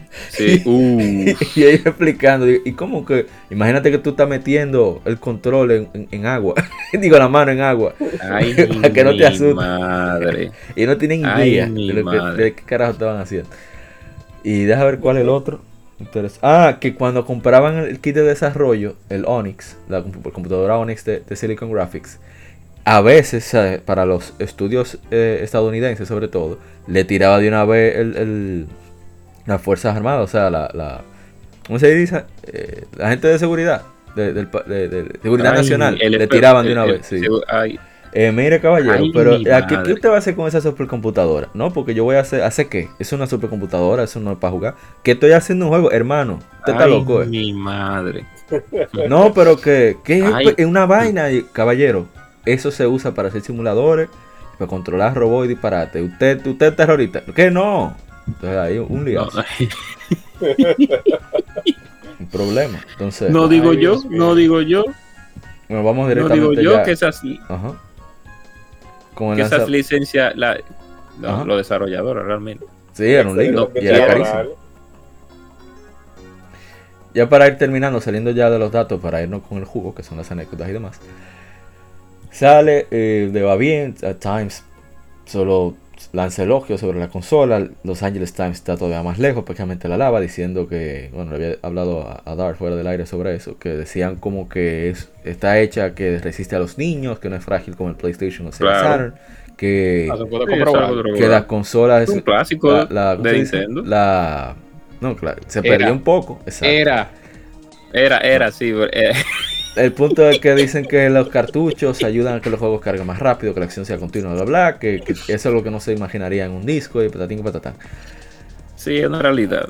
Pero bueno, el juego sali- le fue bastante bien. En, un- eh, Dark, tú le habías dicho, te voy a citar, que, que Nintendo tenía el verdadero nombre en, en la industria de los videojuegos. Superó por creces Claro. en venta al Sí. PlayStation y al, y al- el, sesen- y al- el Sega Saturn por bastante tiempo en su lanzamiento.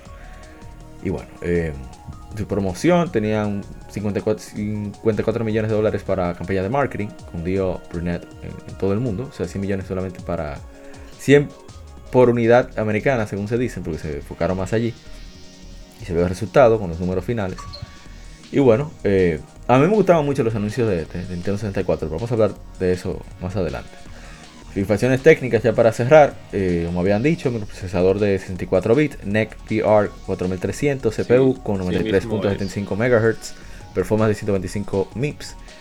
Eh, eran si- similares según la revista Power Popular, Popular Electronics, o Mecánica Popular, creo que le decían en español, que los procesadores Sí, Pentium popular. computadoras desktop de la época eran muy similares, que tenían un bus más cerrado, 32 bits, sistemas de bus, el BR 4300 eh, mantuvo las habilidades computacionales de la 64 bit del MIPS eh, R, 4300i, pero que el software se aprovechaba de, de la operaciones de precisión de data de 64 bits. Era generalmente más rápido y más compacto que las operaciones de 32 bits eh, convencionales de las demás consolas, que eran suficientes para generar eh, datos, es- escenas de datos en 3D para el procesador de señal Reality, por eso se llamaba Project Reality. Y bueno, en cuanto al acceso de memoria es, déjeme- RAM. Diga, diga. Aquí va a, a hablar sobre rápidamente sobre los features que tenía en ese tiempo que no las tenían las otras consolas. Rápidamente Dele, dele, dele. tenían, tenían, tenían esos, esos, por así, esas tecnologías que escuchamos en estos tiempos, principalmente las personas que utilizan, utilizan computadoras personales para jugar, pues lo recordarán bastante, que es el texture mapping, Sí. que es el- el- el- la textura de mapeado para que se vea la perspectiva. Tenían el anti-aliasing, que eso no lo tenía ninguna consola en ese tiempo, el anti-aliasing. Todo el Saturno y el PlayStation se veían esos cuadros, esos polígonos así, esos etching, etching así. Eh, ¿Cómo lo diría? Que el Z buffering también, que, que era una tecnología, que era una, una tecnología también para eso para que se utilizaba en, en gráficos de computadora para representar el, el, el deep, el o sea, la profundidad de la información de los objetos tridimensionales. Y el filtering bilinear y el filtering trilinear también, que no se utilizó mucho en 64, pienso yo, porque muchos juegos se habían empañado, pero... no, imagínate. Ya con Glenn una, una de, el 64 en esa época. Eh, sí. Una de las capacidades que hizo resaltar Nintendo 64, que fue uno de los primeros aparatos que usaba, eh, que tenía en su, ¿cómo decirlo?, en sus entrañas, la capacidad de crear anti-aliasing también. Sí, las otras, las otras, el PlayStation podía hacerlo. Eh. Ni el Play ni el Saturn no tenían anti-aliasing. Y refrescame, Eric, eh, ref, refrescame algo. Eh, el Sega Saturn no tenía tenía lo mismo de PlayStation 1 que tenía test, eh, sufría del texture warping que la textura como que Sí. cambiaban Ese era el nombre que quería que estaba buscando. Ah, ok. Exacto, claro. No al mismo nivel del PlayStation, de pero lo no el. PlayStation el PlayStation eh, nivel de PlayStation legendario No, la- a- a- sí, exacto. ese, ese tembladero, ese tembladero que tuvieron los personajes temblando, o sea, y además mi- de eso, en mis guerras de fanboy yo decía, no, porque mira, el Nintendo 64 se ve, mira, supe, esas áreas se ven grandes y se ven todas al mismo tamaño. En el PlayStation tiene que caminar y, y como que va todo Lo- cambiando y lo- apareciendo de la nada. Lo bonito es que todo eso tiene una explicación. sí. Habla de eso más adelante. Claro, Eh, No, claro, A ver, a ver, a ver. pero yo no entendía de eso y hablaba de eso. No, pero imagínate, uno ve el resultado. claro. y punto, que uno no importa de la razón. Entonces, la Pero RAM, cuando tú ves que es una de las primeras consolas con un subsistema de memoria unificado Sí, sí, sí. implementado, en lugar de bancos separados de memoria para el CPU, audio y video, las operaciones de memoria consiste de 4 MB de, de RAM, bus, de RAM, expandible a 8 con expansion pack. Y f- fue un momento único, o sea, fue pionero en eso. Y, y bueno, era una manera de proveer una gran cantidad de ancho de banda por un costo relativamente bajo. El audio puede ser procesado con Reality Coprocessor del CPU. Y bueno, eh, tenía un sample rate de 48 kHz. El problema era, con el audio del 64 era más el espacio, que no permitía eh, sacarle el jugo a, a sus capacidades. El sistema permitía salir en dos formatos, video compuesto y S-Video. Nunca vi cabra de S-Video de, de 64. Pero bueno, Sí, nunca. uno. Dice aquí que dice que alcanza hasta 720 por 576, Sí. 576i. Yo no sé en qué juego, pero alcanzaba los no, 400 seguro en Turok 40 con y- ese Bueno. juego. Turok, Al de ya- memoria, ya le hacía falta a Sony Sí. y bueno, para el audio. ya Sí. Pues sí, eh, Así, sí. Eh, muchos juegos que, que hacen uso del llamado modo alta resolución necesitaban del expansion pack. Eh, ¿Qué más? Bueno, ¿Qué decir? ¿Qué hacemos? ¿Hablamos del control?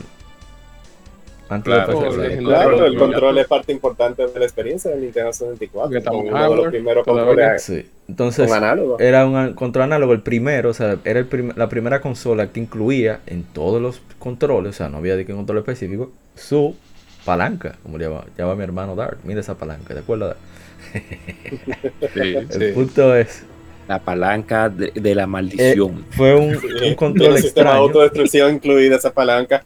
Es un control No, muy era una extraño. palanca que, que sufría de impotencia porque de tanto uso se, se, se se Ajá, así pero como- Dios como decimos en cuestión es que es extraño porque te daba tres brazos. Cuando yo vi el 64 por primera vez, ya aquí se puede mostrar un poco anécdotas, voy a decir específicamente sobre el control. Me, también me resultaba extraño porque dime, ¿cómo carajo te agarras ese control? Hasta que no te lo explican. Claro, la consola viene con su manual que te explica perfectamente los diferentes modos de juego de usar el control. La mano izquierda en el brazo izquierdo y la mano derecha en, en- en- en el brazo central. Ahí habían juegos que tenían zurdo- ese modo. Bien, gracias. No, el diestro era que se quedaba fuera. Eh, pero y así sí, no, ese control hizo una polémica. El jugador casual no sabía cómo eh, Ah, pero agarrar el control. a eso iba. Yo llegué a ver dije. mucha gente jugando Mario 64 con los cuatro dedos más grandes Sí, yo- yo En lo el vi, brazo izquierdo. en, en el mango izquierdo y la y extendiendo ese pulgar. Oye, me una bailarina de ballet se Ese pulgar extiende tanto a la palanca. Dalsing, Dalsing, así. ¡pum! Y los tigres pasaban su Mario 64 así. En, en los sitios de exposición, en los, en los clubes no tanto, porque te enseñaba. Oh Pero en. Car- yo le llegué a ver en Juguetón. Carrefour creo que no había salido cuando eso. Dios mío, soy un anciano. En fin, eh, Juguetón, yo llegué a verlo. que Yo ni, yo ni quise poner mano porque me intimidó muchísimo aquella vez. Pero era una cosa increíble ver a Mario en movimiento. Bueno, no, estamos hablando de Mario de- del control. Claro que sí. Y, control. óyeme, es una cosa realmente interesante, no puedo decir que bien, pero muy interesante. Muy interesante. Yo creo que Nintendo le encontró, entre comillas, la solución inutilizando el D-pad. Sí, O sea, prácticamente el D-pad se usa en muy pocos juegos, Sí, para no decir ninguno. Muy pocos juegos, sí. Nada más te peleas y ya. Solamente. Si acaso. Sí, porque incluso hasta en Witches Side en Side Maker- Scroller ellos utilizan la palanca. sí, es verdad. Sí. Kirby creo que lo usaba también. Sí, Kirby lo Kirby sabe. creo que lo. Los juegos, los, los, los juegos de plataforma No, y- eh, bidimensional. Digo, laterales. 3D, 2D, 3D. Con los juegos de pelea me daba risa, y, y, y, por ejemplo Tony Hawk's Pro Skater, que como había, digamos, una carencia de los botones, digamos, de tamaño apropiado, de la posición apropiada, tú tenías que usar los C. Porque era la Sí, única equivalencia sí, que había. Obligatoriamente, sí, Obligatoriamente. Eso sí es verdad. pero es, al principio cuando yo vi, claro, al principio cuando yo vi ese control, que fue en un club de videojuegos, nosotros asistíamos mucho a los clubes, yo realmente me lo encontré un poco extraño porque uno estaba acostumbrado a su AB, a, ABXI, LR. Sí, Ahora claro. vemos solamente AB, tenemos la, la, Ah, bien, bien, muy importante. la- la- B verde, C, A exacto. azul. Exacto. Y azul, y vemos los C, que son en amarillo. Sí. Vemos el R, pero vemos un nuevo botón que es el Z. Z. Creo que así. Vemos, pero ¿dónde te lo vio? Con, con la C. ¿Dónde te lo vio ese botón? Abajo, ¿Dónde? Abajo, era. El dichoso, Abajo. el dichoso Z que está escondido. Sí. No, pero buena Entonces, idea. cuando yo veo el, el, Muy el buena Z, idea. que digo, que es obligatorio en Mario 64 utilizar el Z, te lo pusieron por, por, por obligatoriedad. No. Con el Z es que se hace No, la gran casi mayoría de los juegos de de Nintendo movimientos. 64 No, mira, Sí, yo te, sí. yo te voy a decir una vaina, yo no le encontraba sentido al Z hasta que yo jugué GoldenEye, que Ay, yo sí. como que lo agarré y dije, Claro. conchole, pero Claro. es una pistola. Exacto. O sea, es Sí, un es más cómodo tirar. Sí, Sí, es más cómodo tirar, claro. Pero ya tú sabes, Claro eso fue como en el 97, 98, Ajá, cuando cuando salió ese juego, dos años después. Ya lo porque yo no sabes. encontré Entonces, sentido ese botón. No, eso- y L todo marchaba bien. El, claro, no, claro. El L nunca sí. Ese es un, ese es un botón que casi nunca se usó. No, En 64, el L. cuando mucho, a veces replicaba lo que hacía el Z. Ellos lo usaban en veces. Smash. Y lo usaban en Smash para celebrar.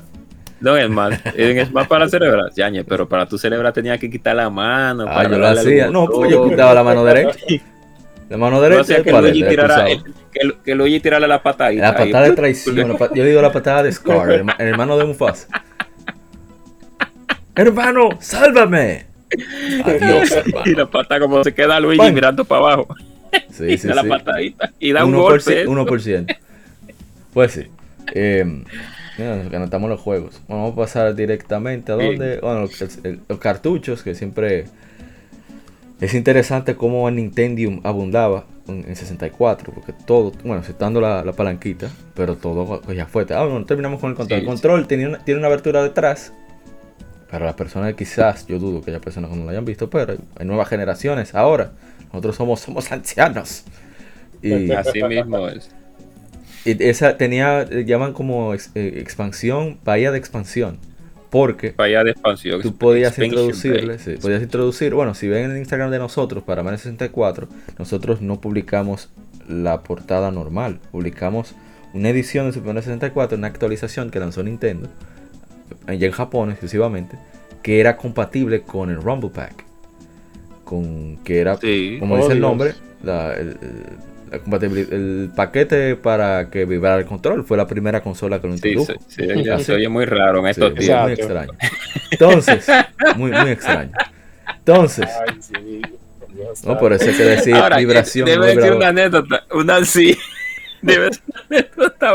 Yo tenía, yo tenía un Rumble Pack, para no decir, porque no puedo decir vibrador, porque se vería uno mal. aquí, y vi- paquete de vibración, dígalo bien. Sí, un paquete de vibración. Ahí se digo, mal se como mal quiera. como quiera, pero oye menos mal. que cuando ese, ese, esa, esa, ese, ese paquete de vibrador, no, ese Rumble Pack El Rumble Pack. sí. vibraba tanto, vibraba tanto el Resident Evil eh, 2 que se salía del control, él como que lo, lo escupía así. Estaba poseído. Yo tengo uno, no lo he probado, a ver si lo pruebo un día. Era, era brr, brr, sí, no, muchas, da- déjame yo no entrar en esos temas, espérate. Pero Entonces, no, no, déjalo ahí. No te pase tampoco. Entonces, No, No, no, sí, no. no me pasa realmente. Muchas lo escupía el, vibra- el, el Rumble Pack de tan fuerte que vibraba. O sea, que oye, yo nunca era, lo vi. eh, y- y- sí, yo, sea, en y eso le pasaba también al, al- a la vibración del, del control del, del DualShock, del DualShock Sí. de PlayStation. Sí. Yo tenía un DualShock que vibraba muchísimo también. brrr, brrr, que, no, que había que, que quitarle el, el- el- desconectar el control y volver a conectarlo para que la vibración se quitara. Yo no para que entiendo. se diera. Sí, eh, en Legión Gamer X, una sección para adultos. No, que pues vamos sí, a- a eh, hablaremos sobre. No, Yo en, no mi vi- ca- en mi Ah, caso sí, con el control de Nintendo 64, el Rumble Pack fue mi primera experiencia sintiendo de que vibración en un control. Yo incluso compré uno porque yo, yo siempre tenía tenía como la curiosidad en Se oye tan raro. En Zelda. No imagínate, Ro. uno hablando de, de, Vibradores. de entonces Muy bien, eh, Romo Pack, tú sabes que eran algunos, también el para como eran algunos juegos de Nintendo 64 que lo usaban, específicos. Claro. En Zelda Ocarina of Time te lo daban como para tú encontrar como secretos. Y tú tenías que activarlo, era cuando tú buscabas cierta cantidad de las, de Sí. las arañas esas que estaban, que nomás aparecían de noche en los dungeons. Escúltula. Sí, la- las Sí, goles la escultura. Eran como Gold 120, La algo así. cagata. Eh, Ujú. ujú, esa misma. Escultura de- Y yo recuerdo que había que insertarle baterías. O sea, aparte de que tú tenías que comprar el bendito accesorio, tenías tú que ponerle batería a ese Ya aparato. lo sabes. Yo, no, yo nunca de utilicé- una vez. Yo nunca supe de eso hasta Sí. que ju- lo jugué, ya comprendiendo mejor el inglés. Lo jugué en, en, en eh, Zelda Collection de, de GameCube. Que ahí, sabes, como en el GameCube, Mm. que tiene su, su vibración No, claro. nítida. Sí, así mismo. Pero yo nunca lo vi. No, si yo no. nunca vi a alguien, dije, espérate, déjame sacar mi Rumble Pack. O, o lo tenía puesto. Nunca vi esa vaina. Pero bueno, sí. Ah, no, que era poco. No, no, no. Tampoco. ¿Qué otra Y a- acceso- a- a- Ajá. también le agregaba, le agregaba peso y a muchas personas no les gustaba. Claro, no le gustaba porque Otra- eran es que era es que era un, un era una totuma que tú le agregabas al control. Otro accesorio que nunca vi tampoco. Eh, literalmente. el Memory Pack. Que era, vamos a decir, yo el accesorio uno. de memoria Sí. del 64. Sí. Tengo uno ahora, pero nunca lo usé. O sea, ahora, estoy hablando de, hace como Memory Pack, 10 sí. años fue que yo lo conseguí, cuando no lo necesitaba. Pero, o sea, a mí Pero es yo que- nunca vi.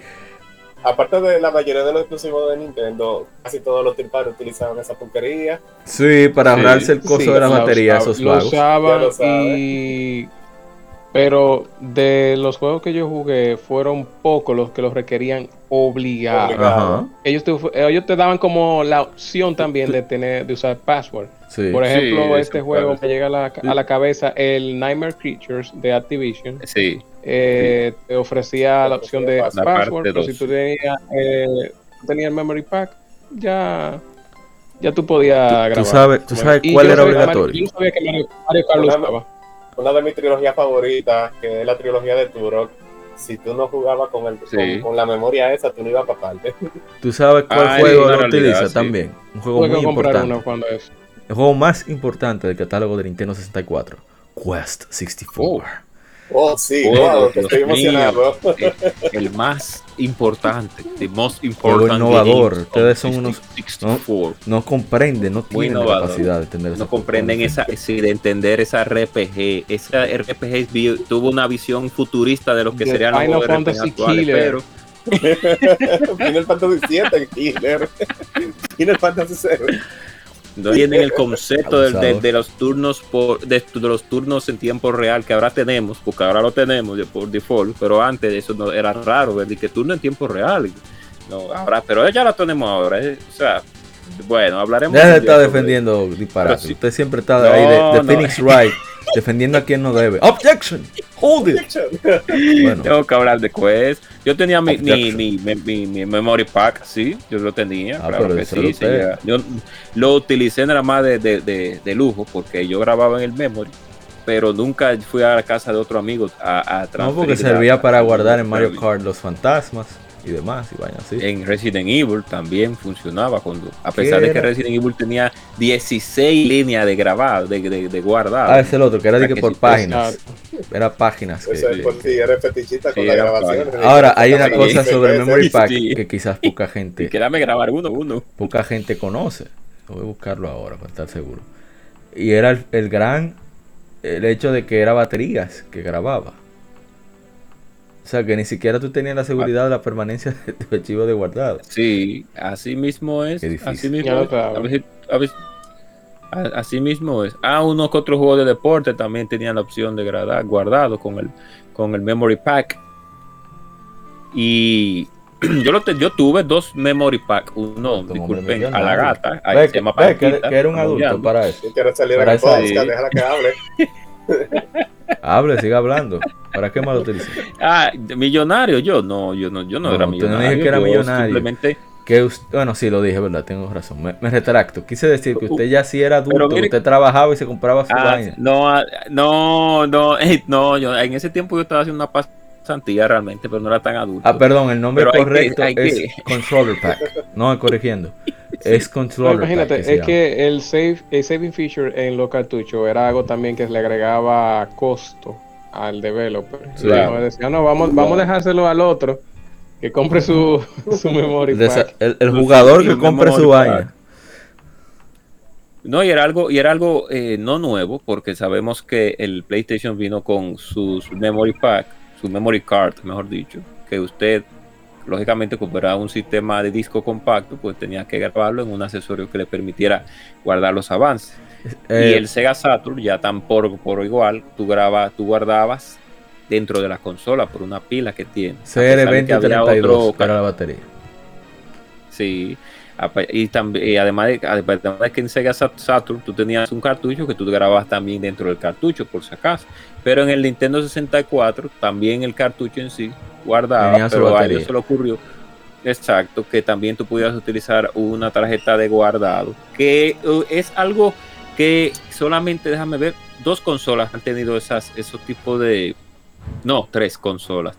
El 64, que en el control tú, tú introducías el, el, el memory card, el Dreamcast y el Xbox, el primer, el, primer control Ey, del sí, Xbox, el, el el, primer- el. ¿Sabes que yo vi de eso tan barato? No sí yo estaba no vi a barato. alguien que comprara. que Loco, yo debí comprarlo, yo debí comprarlo. Yo me siento mal. Yo vi eso en La Sirena tantas veces, en la Churchill Multicentro. ¿Sabes? Que ahí tenían, exponi- exponían Metro Life 3 y vaina para enseñar el Xbox. Y yo, Sí. no- yo siempre debí comprarlo, nunca lo hice. Pero no tenía dinero, yo era menor en hoyo. En fin, No, claro. ¿tú sabes cuánto tiene de memoria? El Memory Pack. El Controller Pack, perdón. 32 kilobits. Kilobytes.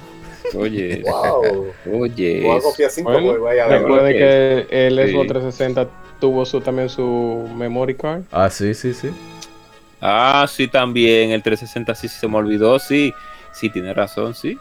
Bueno, hablar sí. rápidamente para, para tocar ah, así rápido. Bueno, no, estamos hablando de accesorios de, de control. Pero no del control. No, no, pero no del control. No era que tú como que. no, no, tenía voy, su eh, espacio, eh, sí. ¿Ustedes quieren Sí. mejor accesorio innecesario que del Nintendo 64 como el transfer? pack? Ruede, Daito, que usted es un gerente Ah, de Pokémon. Ruede. Y yo sí lo usé Nada más bastante. utilizó para un No, solo no, juego. Dos juegos, dos juegos, dos tres tú, juegos, Tú compras dos un juegos, solo cuatro. accesorio nada más para un solo. Ajá, sí, pero básicamente para una función de un solo, de un tipo de juego. Ruede, Daito. No, pero yo fui engañado con ese, con ese accesorio porque yo pensaba que era que tú conectabas el, ponías la cinta de Game Boy cualquiera y prendías tu Ah, no. 64 y let's go. vamos a Robado. jugar. Robado. Sí, claro. Literalmente un tumor, un tumor. Mira, hablando sobre Un eso, ya que estamos entre, control. entre anécdotas y hechos, cuando sale Pokémon Stadium, lo ponen en el laboratorio de Dexter, en el juego del mes, no sé si se Claro. Juego del mes, Nintendo 64. Sí, Ya, Y- sí, y. Sí, lo máximo. Entonces, nunca explicaban que traía un accesorio, que requería un accesorio para tú conectar los juegos de Game Boy con el juego de 64, los Pokémon. Compadre, un tigre aparece. Pokémon Stadium. Yo, mierda, ahora eh, yo voy a ver Pikachu tirando Thunder como un desgraciado. Yo sí. Cuando vamos, que Pica, yo ya agarro, saco mi cinta de mi Game Boy y lo trato de meter el control de 64. Porque a, a mí nadie me explicó. Yo, pero acá no entra. Claro. ¿Y qué? Y yo quillado. Y está el otro, dice, contra, pero yo lo que quiero es tirar el juego de aventura, ¿y qué es lo que? Yo no, eso que es conectar el juego, o sea, pues no sabía nada. Un Nintendo no siempre uno la podía comprar. Pero en fin, claro. el- la, la cuestión con Pokémon Stadium, las funciones, porque en Japón desde casi, después que Pokémon ya comenzó a hacerse popular en el 97, ellos, bueno, 96 le fue mal al inicio, ellos hacían torneos. Entonces se dieron cuenta que si se reunía mucha gente, lo mejor era hacer de alguna manera eh, práctica para que el torneo fuera, fuera más vistoso, para mí, para que el público no estuviera participando. Al final hicieron un poco el primer Pokémon Stadium, eh, fue más o menos bien, pero solo tenían los Pokémon más utilizados en los torneos y la gente quería eh, que se utilizaran, utilizaran todos. Ese fue el primer Pokémon Stadium que tuvimos, que aquí salió en América. Y el 2. Bueno, con respecto a lo de compatibilidad con los juegos, resulta que ellos agarraron, tomaron el, el BIOS del Super Game Boy y lo metieron en el cartucho de 64. Por eso que funciona, pero solo compatible con los juegos de Pokémon. Por eso es que un robo, señor Dai. Se lo explicaron. Qué, qué decepción. Lo máximo, Y entonces había, había planes de hacer un, un, o sea, un Super Game Boy para el Nintendo 64, pero esos planes, imagínate. Bueno, el que salió fue lo llamado White Boy, que hicieron, creo que fueron la misma gente de Intelligent Systems, para, para probar los juegos Exacto. de, ellos, Boy. y hasta uno de, de GBA. También ellos, iban- ellos estaban. No, eso mismo, eso mismo era. El, el White Boy de Game Boy Advance que lo hicieron ellos. Y Nintendo les pidió que para la prensa y demás, para tomar fotos y videos y de cosas, lo, también se lo vendieran como kits de prensa a, a diferentes. Bueno, IGN, EGM, sí o qué, patatín. Vaina así. ¿Qué más? Hay accesorio más. El Jumper Pack, que no sirve para absolutamente nada, solamente para que encienda el 64. Bastante útil. ese. Estoy viendo si na- no tiene nada. Es un plástico. Y el expansion pack agrega 4 megas extra de, de memoria. Por eso juegos como Majora's Mask y demás se pudieron hacer. Y deja ver qué más. Y bueno, deja ver qué otros accesorios podemos enumerar. Yo creo que ya sería suficiente. Podemos entrar directamente ya con con lo que sigue, que sería los juegos y experiencias y demás. Y bueno, ya salió, duramos bastante ya con lo de data, aunque contamos unas anécdotas. Sobre la programación, ya para terminar, eh, el problema es que es muy complejo el lenguaje en C, no había ningún tipo de, de- de formalidad o de documentos para el, kit de desarrollo de software. Y eso hizo que mucha gente todavía se asustara más con 64, mientras que con el PlayStation, e incluso el incómodo Sega Saturn, fuera prácticamente como pasar de un Super, de un Super Nintendo a un Super Nintendo más poderoso. Claro, se podía generar polígonos fácilmente. Y aparte de que Sony había incentivado a que el grupo de desarrollo, y gracias al Net Yarosa y demás, el PlayStation que permitía el desarrollo, digamos, indie, pues que se hicieran compilaciones de datos constantes y, y- y que se mantuvieran en constante comunicación, incentivados por Sony, que eso ninguna empresa lo había hecho, por lo menos en videojuegos para esa época. Y bueno, eso hacía mucho más incómodo el desarrollo en 64. Y ya sí. ya. Así es. Para pasar a los juegos. Primera vez que vino 64. Yo lo, como dije, lo vi en juguetón. Quedé loco. Sí. No, ahora el juguetón no se puede entrar. Eso es para gente como, como, mi- como, como el Mega. El Mega sí puede entrar porque él, pare- él parece de ahí, pero él no es de ahí. Él, él es Oh, ok. un viralate igual que nosotros. Pero él parece de por ahí. Yo era, yo era de los que visitaban a amiguitos para poder ver un chin de, de Mario. De los 64, míos, Twitch. Live. Así fue que yo pasé Zelda. Yo lo vi, fue donde un vecino. Ay, ay. De los Ocarina of Time. Bueno, realmente nos. eh, ya, bueno, qué difícil. Realmente, y disculpa, Mauri, yo, como vuelvo y digo, como vuelvo y ah, dije y admití, el- la primera vez que yo vi un Nintendo 64 fue en un club, en un club que quedaba por eh, casi llegando a Sabana Perdida. Eso es una localidad de nuestro país. Sí. Eh, al parecer Bueno, se perdió ciudad. una sabana, se perdió una, saba- una sábana y una- no, no, no, una- Sabana chiste es un hábitat. sí. Sí, sí, pero está feo. Iba a ser malo el chiste realmente, pero ok, vamos, vamos a, ok. ¿Dónde están los leones? Exacto. No, no, y que va a ser malo. Qué bueno. No, no, no. que- gracias a Mauri que me, que, me, que me protegió de ese chiste tan malo que iba a decir. Sí, sí, sí, sí. sí. Amor, un amigo de verdad. Gracias, sí, un No, buen hay que amigo. a- a proteger, good hay que proteger a, a Sí. nuestros escuchas. Pues bien, el club estaba alojado eh, en la carretera casi llegando a Sabana Perdida. Entonces nos informaron a mí y a Tacmus, a, a Ronzo, que, que íbamos, que había un 60 Nintendo 64 en un club y nosotros, en un club de videojuegos, y por lógica.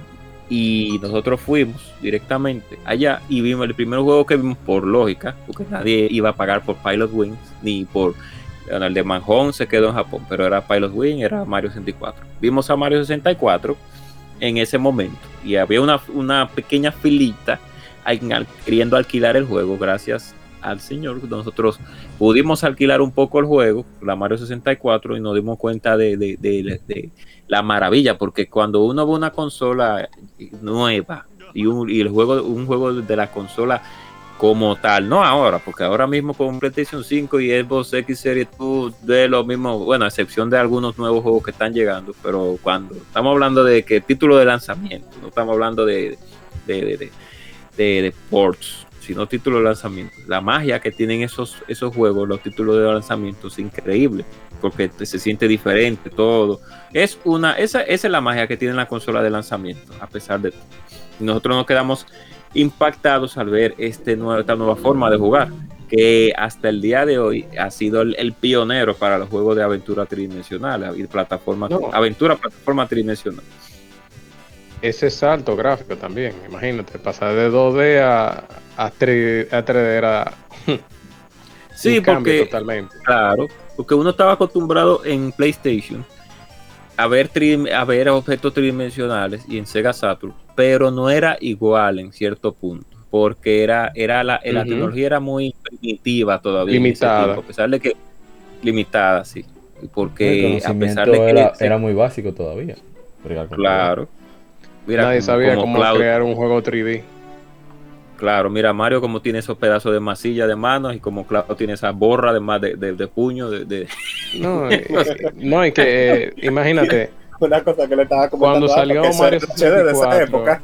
esa Sí. fue la escuelita para todos los developers, decir, Ya lo así sabes. Claro. que se crea un 3D. Y después el Zelda y así sucesivamente. Porque es que no tenían idea.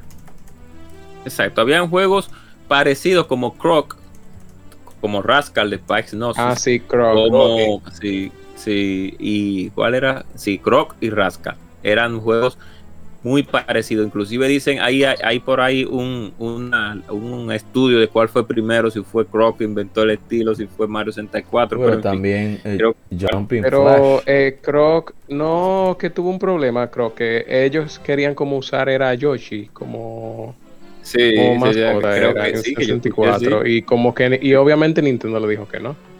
No, lógico, ¿cómo, cómo va a ser? Y Jumping Flash también fue uno de los, de los, de los precursores de, ¿Cuál? de los juegos ¿Cuál? de plataformas. No, no, Jumping Ah, Flash. sí. Jumping Flash. Jump- Jumping Ah, Flash, sí, Flash. yo- Jumping Flash, sí, claro. No, pero Claro, yo- Jumping Clash no está de. No, No, pero, pero- ajá, estamos no, hablando de un juego del ahí, pero está 95. ahí, Loco, del estaba- 95. Que Croc, la leyenda de los gobos. Oye, oigan qué nombre. Oigan que, Pues la- sí. ¿cómo tú compras un juego así? La leyenda de los gobos. Wow, yo, yo ni sé qué. Y Croc. Bueno, está fuerte. Eso, eso se oye como de los. Ustedes se recuerdan Donkey Kong, los enemigos que que, ¡Oh! Ah, sí, Lo- los ah, los Kremlin. los Krem- Kremlin. Krem- Kremlins, Kremlins. Kremlins. Ajá. Pues sí, señor uh, Daito, ¿cómo usted conoció el 64? La- el amor de su vida. Bueno, la primera vez que yo conocí el 64 fue en un mostrador, en una tienda de aquí Moca. Bárbaro. Y lo vi, ni, ni estaban, no tenían una vitrina con, con televisión, de que como para mostrarlo encendido. Yo lo vi fue apagado y con un precio, no sé cómo era la inflación en aquel tiempo, pero 3.500 pesos por allá. En La el- semana. Uf. Ese es mucho dinero. demasiado dinero. Yo dije, yo no, y lo primero que yo pensé fue, primero me deprimí, porque obviamente niño, en fin, uno sin Sí. dinero, uno dice, No, bueno, uno decía, si yo, yo, no nunca si- voy a tener una consola así. no, no, que uno decía, si yo no puedo ni siquiera conseguir juegos, ¿cómo voy a comprar ese No, aparato? No puedo Pero- comprar la revista. No digo yo. Pero como todo, como la mayoría de nosotros, conocimos el Nintendo 64 fue gracias a un vecino. Que un- en mi caso, un vecino eh, se lo habían prestado. Y ahí yo aproveché, obviamente. Y le diste Y tenía que irlo a, a- a- a- a verlo. Oye, yo vi Mario 64 y yo ni podía creer. Yo estaba más desorientado que otra cosa. Porque imagínate, primer juego 3D, yo no, no sabía lo que era un Dream, eh, un Sega Saturn o un PlayStation 1. No, yo lo conocí después del Nintendo 64. Y, Ah, y entonces la primera experiencia 3D para mí era algo totalmente desorientante. Y, y ¿cómo se dice? Ah, los dolores de cabeza también, controlando uno la cámara. Sí. Sí, digo, tuit, Es- tuit, que es una tuit, tuit, con el laquito ahí encendido, atrás de uno, brechando. Todo lo que uno hace. Pero por lo menos te lo ponen que es el que está ahí, la cámara. Y, Sí, en ese tiempo fue Mario 64 y Mario Kart. Esos eran los únicos juegos que disponía. señor uh, Mega, ¿y usted?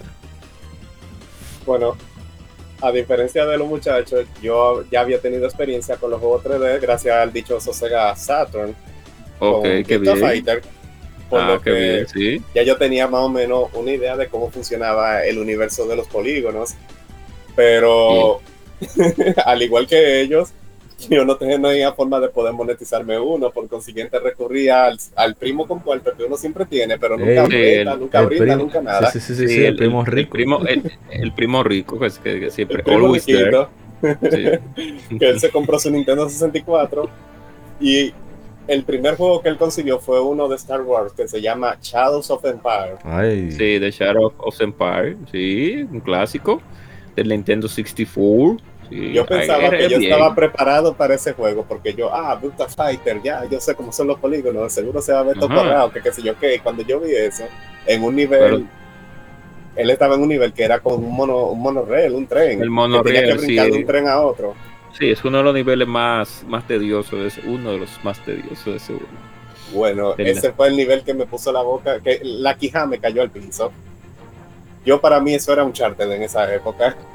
Y eso, y eso, que en ese tiempo, como, sa- como se veía el fog o la niebla, que era utilizado para ahorrar memoria, que muchos juegos de ese tiempo se utilizaba como con un propósito, claro está, que Sí. por eso tú veías como Mm. Turok, como, pro- como pero- Silent Hill. Propósito ambiental, en el caso de Silent Hill, un, un uso muy inteligente. Hay otros que abusaban, como Sí, el mismo exacto. Turok.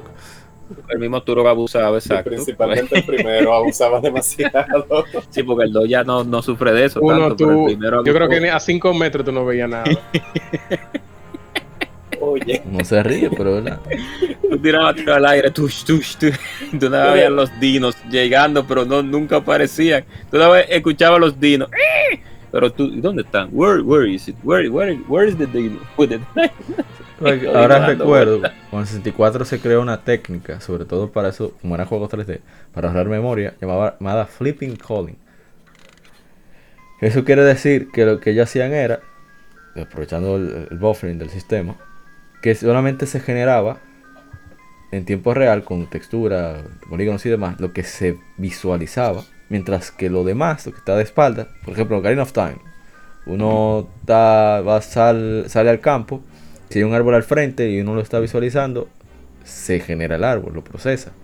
Pero si uno se pone, gira 180 grados, solamente están los datos del árbol, pero no todo, todo, todo lo, lo- lo referente al renderizado Oh, del árbol. sí. Y eso fue Claro, porque tú no- nunca lo vas a ver, porque 64 está de espalda. Exacto. Sí. bacana. acción. En Yes. fin.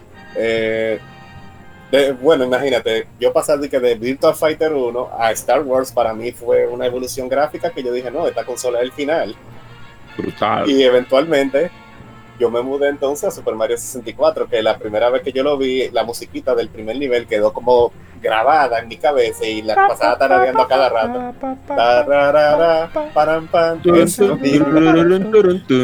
Tun. La, música que nunca se me olvida de Mario 64 es, es la del puerto. La de Ah, la Dire del puerto. Sí, bueno. La.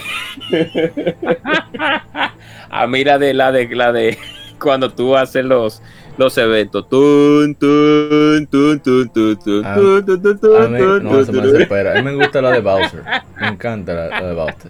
Bowser. Me encanta la, de Bowser. La- de la de la de Bowser. Bowser me daba miedo cuando lo vi por primera vez. El chum. 64 se veía medio creepy. Sí. No, no, no. Sí. Y la verdad, Dal, se veía Con- con- incómodo. se veían como cuando tú tirabas Sí, tu, sí, tu sí, pingüino. Entonces, entonces, el problema era que como el texturizado del personaje eh, hacía como simula como que Bowser tenía como sangre arriba, como los colores. Sí, no sé sí. si era el- en la segunda Como fase o en la última, que como que el ambiente era el de la segunda era como rojo y el Sí. de la, la tercera era como morado. Sí. eh, ya al veía, final. guau, guau, guau, hablando. Ajá, también venía con voz, entonces uno no estaba acostumbrado a, a escuchar eso. Ya lo sabes. Y, no, y hablando Mario, Solano va a ser y cuando tú le dabas la vuelta. Ustedes sabían que el, el Charles Martinet, Salón, que por que cierto vamos habla español, él, El él había dicho en, en varias en anécdotas, bueno, no había dicho no, que revelaron que, bueno, cuando ustedes dejan a Mario que, sin mover y se duerme, cuando dice, oh, spaghetti, ah, oh, mamma mía, eso se lo inventó él y me, mi moto le encantó y se lo aprobó, pero no estaba planeado. Oye. Fue, a- como dicen los gringos, ad libitum, fue improvisado. Ok, fue, y, pero ah, qué bien, sí, porque, porque uno se, uno se queja, lógicamente en el juego entero uno se cansa del ju, ju, ju, ju, del sí. Muchacho, yo tengo un amigo, ahora que me acuerdo, que yo, ¿verdad? Novato al fin, cuando yo juego Mario 64 de verdad, mira, me robé el, el espacio de, del Mega. Tranquilo, tranquilo, dale para allá. Fue mi hermano Chilo, mi hermano Chilo tiene 64, como el 64, y se ve ese juego prácticamente de memoria. Y, y yo lo juego. Pero no entiendo cómo es la movilidad, me voy adaptando poco a poco. Pero como Chilo, ni- más, jo- más, más, más niño, y, y que se sabía su juego, porque era el único que tenía, decía, pero, pero tú estás mal, tú tienes que hacer un guajá. Yo, ¿qué? Guajá. Yo qué sé, el long jump, el Z y ala corriendo. es el guajá. Ahora tienen que ser un, un yají. Yo, ¿cómo con yají? Yají, el triple salto. No, el trabajo que uno pasaba en ese juego porque uno no sabía leer los, las instrucciones en los letreros. Yo me lo pasaba, ¿qué sabía yo? Mi hermano Chilo, un saludo para que era- Sí, sí. no, yo tuve que aprender en ese juego a deslizarme en las paredes para hacer el salto, tú sabes, Sí, el sí. wall jump. Ajá, el wall jump. Eh, tú, en, cuando llegué al nivel de los fantasmas, había que hacer un salto así obligado para alcanzar una estrella. Y yo duré como un mes.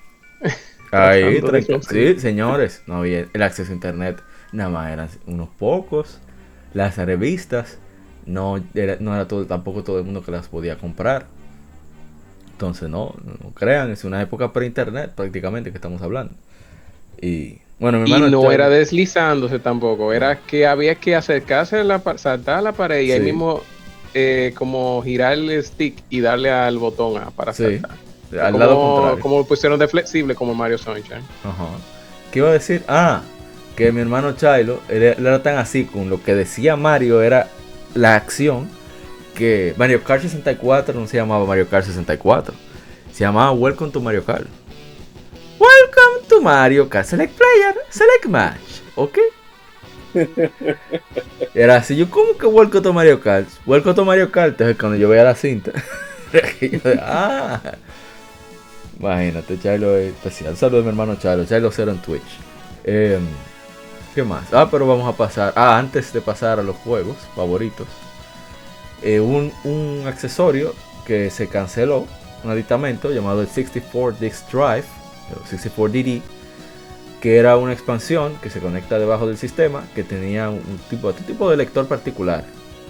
Y incluso se conectaba a la, al servicio RANnet, que era ex- exclusivo de Japón para descargar cosas. F-Zero- había un F-Zero X, X2, donde tú podías eh, subir y descargar pistas y demás. Lamentablemente solo nueve juegos fueron compatibles. Por ejemplo, Mario Artist, un, grupo de juegos, de cuatro juegos. Eh, Doshin the Giants, que salió para 64 también, muy muy original y particular. El Earthbound 3 se planeaba para utilizar este accesorio, pero fue un desastre tan grande programar con, Disk Drive que tuvo que venir igual a decirle, bueno, tú tienes dos opciones.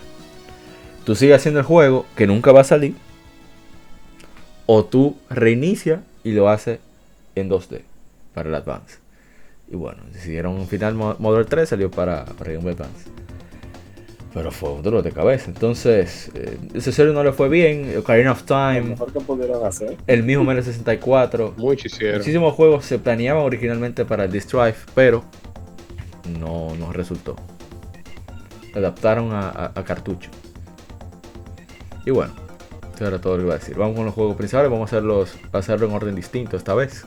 Vamos con meter, a meter al medio, como decimos aquí, a exponer al señor Mega. Mega. ¿Es un juego de Excelente. 64 o, o, o qué sé yo, alguna anécdota que usted quiera contar de un juego que conoció? ¿Cómo los conoció? Si le interesa contar, no es obligatorio si usted quiere.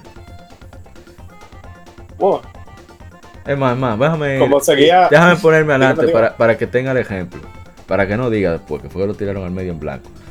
El- cuando yo vi ya el 64 en movimiento, ya que pude concentrarme en el no jugarlo, fue como siempre en Twitch, eh, Twitch Live. O sea, ir a donde un vecino a verlo jugar.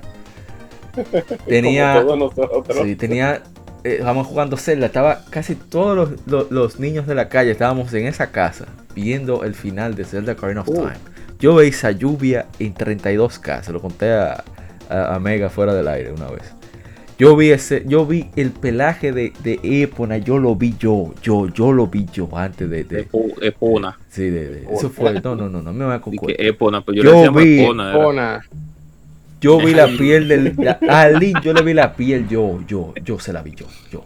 A mí nadie me lo contó, usted está loco. Y el pelo de Link yo lo vi moverse, yo también, en ese momento. Yo quedé impactado. Sobre todo por el, Esas, el, esas el- la importancia de la ocarina. De la ocarina. O sea, yo nunca había visto un juego. Esas mujeres con el, el rubio. Ey, el, Ay, Link, no, el el Link es un ador cualquiera. Oye. Al punto es que algo que me impactó mucho de Ocarina of Time fue el uso de la música. Nunca había visto un juego que la música fuera así Sí. tan importante. O sea, no solo importante como medio de, de- de- para un fin o como, como para activar algo, sino que tú y si tuvieras que hacer la música. Eso para mí fue súper impactante. Y bueno, eh, después de ahí me dejaron jugar un poco de Ocarina of Time, un poco de, de Mario 64, un poco de Mischief Makers, la vi por primera vez ahí, en 98 por ahí. Y fue, fue, fue genial, Sí. fue genial. Ya, ya, ya. Ahí tiene una idea. Uh. Dele para allá. Ay, bueno, no voy a decir No, un favorito, voy a dejar para Continuando, después. ya exponer acerca de Ocarina del Tiempo significa tener que continuar con, con la historia que estaba narrando originalmente de Oh, cómo yes. conocí el 64. O sea, Dele para eventualmente, allá. eventualmente, el 64 se convirtió en el cuerpo del deseo, porque imagínate, yo lo veía en la casa del Oh. primo mío, el primo mío veía queroseándome, yo con un Super Nintendo. Ya, pero eso Un, no. un sex symbol. Qué bendito primo ese. Ya lo sabes, yo dije con una vaina que hace de que juego 2D, ¿qué es eso? Diu, eso era anticuado en esa época. Qué criminal. eventualmente terminé cometiendo un pecado capital entre los jugadores, que es vender todos los juegos que tú tienes de Super para pasar a la próxima generación. Eso pasa, eso pasa. Eso era, eso era tradición. Sí, es una tradición. Yo, yo mi primer 64 yo lo tuve de esa manera. Yo vendí mi Super Nintendo y di un dinero a cambio. Que por cierto, hay una anécdota de que cuando yo agar- vendí el Super Nintendo, yo no le, estaba prestado en la casa de un amigo. Y el amigo no sabía que yo me había llevado el Super Nintendo para venderlo ese día. ¿Qué pasa? Que en la casa de él siempre había unos amigos con unos, con unos síntomas o unas mañas medio, medio eh, fuera de foco, para no decir sí, para no decir ladrón, para no decir no, no ladronazo. y cuando llegó a la casa y no vio ese Super Nintendo, ese hombre se le bajó la presión. Y como en ese tiempo no habían celulares, no teníamos celulares, el día entero ese hombre me pasó buscando. ¿Y? Cuando me encontró, que yo llegué con mi 64 en mano, con un control, el 64, la fuente, por lógica, y Super este Mario. cinta- Ma- Ah, 64, sí, Sí, Super Mario 64. Mario, por- hello. ¿Viste, no? Hola. Sí. Me dijo, hombre Dios, ¿y qué fue? Eh, no, que vendí el Super Nintendo. que- Pero dime, por lo menos que tú lo vendiste, porque yo creía que me lo habían robado. Ah, hombre, que no sí, yo me acuerdo que ningún él hizo crédito en ese tiempo. cuento. Él hizo ese cuento una vez en modo 7, sí. No, pero entonces, ese tumbe que yo me auto hice Saludos fue a Rubirosa por el anuncio de un juego, porque ya yo había visto Banjo Kazooie, yo había visto, tú sabes, GoldenEye, Mario 64, Golden, GoldenEye, duro. Turok 1 e incluso la segunda parte. Pero Sí, cuando yo veo ese anuncio, yo dije, yo necesito esa consola. Y eventualmente me compré la consola con ese juego. El susodicho Zelda, la leyenda de Zelda. Zelda Ocarina del 64, Tiempo. como le decía. Oh, bien ahí. Loco, yo quedé. Yo quedé. Es que yo no había visto juego similar a ese. No, porque que eso que fue una revolución. La mayoría de los juegos que yo había, yo había jugado ya en tres dimensiones, en plena generación de 32-64 bits, la mayoría de los juegos que yo había visto que tenían entornos tridimensionales, casi siempre los escenarios se dividían como por fase. Por ejemplo, en Mario 64 tú te tirabas en una pintura y ya tú estabas en un mundo. Sí. En Banjo Kazooie tú te Exacto. tirabas en un cofre y automáticamente tú estabas en el mundo. Exacto. En, en Y aparte que eran un- 64 un también género era fase. Pero cuando yo vi Ocarina del Tiempo, que tú, por ejemplo, salía a- al field de Hyrule y tú veías el castillo como a 300 kilómetros, tú te quedabas de que mierda, pero ¿cómo sería? Como sería Llegar. chulo si yo pudiera llegar a ese castillo y tú caminando Claro. eventualmente tú veías que tú te estabas acercando al castillo y como que no había nada. O sea, ese fue el, el mundo abierto antes de que hubiera mundo abierto.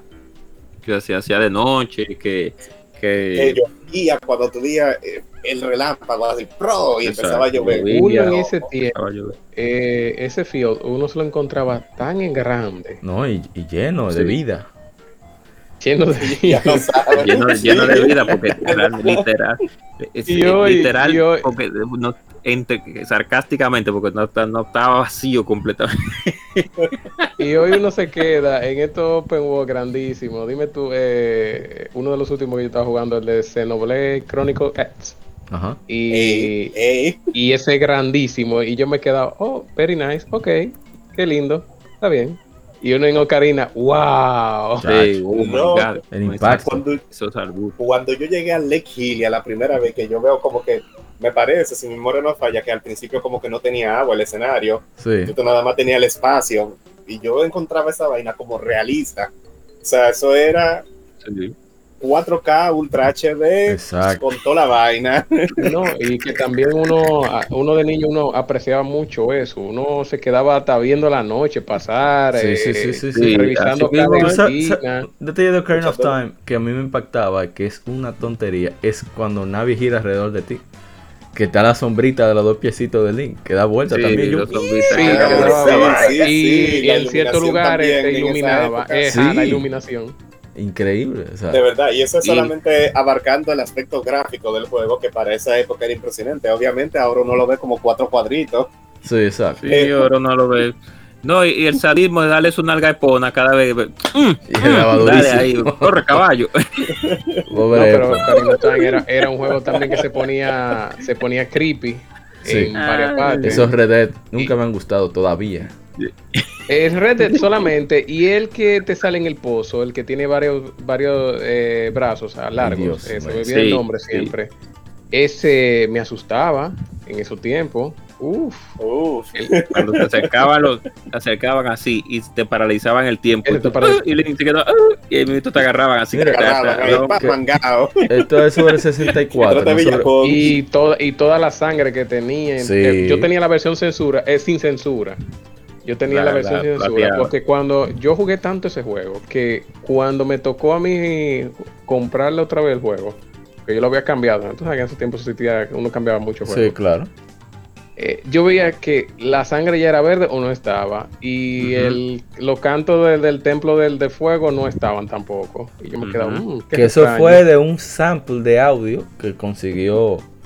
Eh, ahí se me fue Sí, que era como de una mezquita, ¿verdad? Sí, pero que lo que te quiero decir es que no fue con intención de que, ah, sí, esto es religioso, va a ser mi ambientación más realista. No. Eh, que había unos samples que rodaban en diferentes estudios de audio. Koji Kondo simplemente eh, Yo- le llegaron esos Yo- samples y lo puso. Ah, ve, coño, esto suena Yo bien. creo para- que Nintendo se asustó después de que ahorita se ofenden y No. nos dejan una No, bombita. fue peor, o sea, es el punto que alguien dijo, mira, eso de una vaina, ¿sabes? El canto del Corán. Y entonces ahí decidieron cambiarlo. Pero lo que te volví te digo, no fue con la intención ni, ni, ni de que sí, porque esto va a estar mejor así, sino que simplemente él dijo, oh, mira, esto pega con este ambiente, punto, ya. Sin buscar origen ni nada. Entonces, Pero. eh, la dinámica de que un niño como que, un personaje bastante joven, como que ten- tenía que arriesgar la vida, como aventurarse a lo desconocido. Sí. Eso para mí en esa época era bastante tentador. Pero lo que yo no me imaginaba era porque ella ya había jugado a Link to the Past con, con anticipación. O sea, yo lo había jugado. Ah, pero tú lo anteriormente, disfrutaste Yo más había jugado todavía. la, yo la ju- había que jugado era me, Link me había Awakening. sorprendido. Ah, Link Awakening, yo lo había jugado también, pero por ejemplo, a Link, eh, a Link to the Past como que me había sorprendido en el hecho de que yo pensaba, es de los pocos juegos que me han engañado, así que tú crees que tú lo vas a acabar. Yo a Diego, a Castillo, los tres templos y vaina y saco la espada y yo, mierda, voy al final. Y cuando llego al final resulta que no, que tú no has llegado ni a la mitad del juego. Entonces, en Ocarina yo, yo me había preparado más o menos psicológicamente para ese momento. Ya yo había Ah, no, pasado los para tres templos, eso- había peleado con bestias enormes, Sí. impresionante para esa época. Porque yo no, com- vuelvo y repito, como no tuve Super Nintendo, Li- eh, a Link to the Past yo vine jugando fue el port de GBA. Igual que yo. Yo no, yo no tu- tengo no, todavía no, el port de no, GBA. no pude apreciar eso en ese tiempo. Yo tengo para mí entonces, todo lo de Ocarina era nuevo, nuevo Igual para yo. mí. El concepto era totalmente nuevo. Que hablando de No concepto, aunque no debíamos quedarnos en, en Ocarina of Time. Sí, sí, Es porque que- te- es, sí. es que Ocarina of Ya Time para- ya aportó ya tantas... para finalizarle, ya, para no, no, no se le larga la cosa. Y disculpe por los spoilers para aquellas personas No, no, que no. han de- sido no, 20 desdichas de no no, haber ya jugado Ocarina del 23 Tiempo. años. 23 años. no hay No. forma. 23 no, años. 23 años, ya, ya. Cuando yo llego al castillo de Hyrule, que yo ya voy a... Ey, espérate, repite. ¿Gatillo de qué? ¿Gatillo de qué? Ah, Hyrule, perdón. No, no, tú lo dijiste bien. Repítelo. Hyrule. Hyrule, Hyrule. Aprendan, cojollo. Continúa. Hyrule. yo llego al castillo, yo, este, la batalla, bueno, yo sabía que algo me iban a hacer porque yo, había jugado, pero veo que sale Zelda, veo que sale Gano, le tiro un guamazo, recojo la ocarina y entro al castillo eh, y entro a, al market, qué sé yo, el marketplace de ellos, Ajá. Facebook, llego al templo, Al templo Corotos. del tiempo, al Corotos, y toca sacar la espada, yo, ya, este es el momento. Y veo que el maldito carajito del pinche DH se convierte en un un hombre. Ey, es un hombre. No, no. Eso huele a hombre. Ay. Ya ah, de ahí en adelante paso la voz. Imagínate. Eh, bueno, ¿quién va a seguir? Eh, Usted agente Oh. cobra, lo vamos a controlar, eso sí. Sí, eh, no, del 64 saliendo ya, sí, hablamos mucho de, de- de- de la leyenda de Zelda realmente, fue tremendo juego. Pero del, del Nintendo 64 tenemos que hablar varias cosas. Y es que de ahí salieron varias, varias, eh, no franquicias, salieron varias cosas, varios juegos muy interesantes. Bueno, el- principalmente eh, Rare abusó con el No, 64. no, no, no, eso fue una violación. Fue increíble. Sí, Increíble, títulos. Y Demasiados era el títulos. support de- del Nintendo Sí, 64. sí, li- literal, era la- el live support, el live support. También del Nintendo sí, con los juegos como, como principalmente, no voy a hablar de los clásicos como fueron Banjo Kazooie y, y, Diddy Kong Racing, Perfect Dark, bla, bla. y con Mi que favorito, que ya hemos hablado mucho de, hemos hablado bastante. No es, no es de los comunes. Vamos a poner un caso en específico, como fue Jet Force Gemini, que ¿Cuál? Ese mismo es, ese es, ese Eh, es. sí, ¿Cuál, cuál? Jet Force Gemini. Ah, Jet Jet for for Gemini. Gemini. Sí, sí, sí. Que sí, es- sí. es Sí. mi favorito. Exacto. Force que Gemini. si tú si lo si Jet for Gemini que lo pon- si lo ponemos de esa de esta manera prácticamente cuando ustedes cuando los nosotros como jugadores vimos a Jar of War Jet for Gemini es una Jar of War literal era una el Jar of War solo que con con con eh, insectos en vez de, de los los los, los lo- los enemigos, eh, él casi lo mismo, una of War, solo que eh, eh, primigenia, digo, Oh, papá, primigenia no es. Y una banda Eh, sonora que tiene ese juego, que ese, yo, yo lo escuchaba instrumental en esa época. Exacto. Entonces, además de eso, salieron bueno, compañías como Rockstar, vieron la luz en cierto punto, con juegos como Body Harvest. También salí, también las compañías que apoyaron el 64 a pesar de, de su escasez. Konami, como Konami, pero Konami la apoyó bastante mal, porque Konami tiró juegos de, de, de, de pelota, de basquetbol. No, con el Castlevania fue, fue dándole una migaja, pero después de ahí Konami No, pero, pero una 64. migaja podrida, porque, oye. Sí, Dos agarró el migajas. 64. dos- sí. Y lanzó juego de pelea, eh, Deadly Deadly Arts, que casi nadie conoce juego de pelea. Sacó juegos In The Zone 98 de años. Qué malo In The Zone Pero, 98. pero usted viene a hablar, pero para hablar de la fundada, pero el sí. veneno todo el mundo lo Sí. sabe. Pero tengo que hablar. Abusador. Y también revolucionó mucho el re- lo que más revolucionó el Nintendo 64 fue los, el- los juegos para cuatro jugadores, que es un, eso fue el, el- el- el grosor principal en cierto punto de, de la diversión con el 64, porque los multiplayer fueron muy bien vistos en la consola. Teníamos muchos multiplayer, principalmente cuando comenzaron a salir los juegos de cartismo, cuando todos los juegos de primera persona, primera como persona. GoldenEye, que fue un sí, impulsor, el impulsor eh, eh, primario de- del juego de, de, de- de- de- de primera persona multijugador. consola.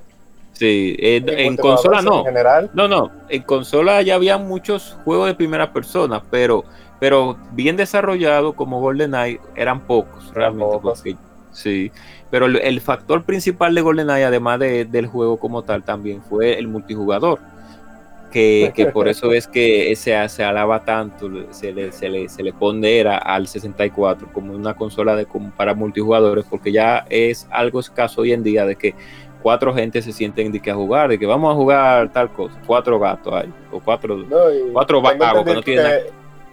que el multijugador de GoldenEye fue como un afterthought que se hizo Ajá. de último ya. Ay, Como que, ¿qué, dijo, ¿qué le hacemos a este juego? Que ya está. mira, vamos a Exacto, agregarle entonces, esto. Y La casualmente misma- fue más popular ni, por el ni- el modo optimizado estaba ese multiplayer, imagínense. Sí, ni también optimizado también. Entonces, la misma Kleina también trabajó con Turok y, solo- Oh, y además tiró tiró una versión eh, Free for All que se llamó la Rage War. La Rage War. Eh, eh, no, que hay nadie que recordar que los, lo que hicieron los dos primeros tuve. de Iguana se convirtieron después en, en Retro Studios. Sí, que después se ah, fueron pero- la mayoría, pero bueno, Sí, pero, pero esa fue la escuela. salieron, claro, salieron muchos Por eso- juegos después. Eh, diga. Por esa terrible salida fue que tuvimos joyas como Turok Evolution. Sí. Ay, Dios mío. Ey, Ay, mi esos loading times de, de, Ay, de qué cinco minutos. Sí, Turok Evolution. Pero ya esa es otra historia para otro podcast. Ya lo sabe. Pues sí, dele, dele Daito.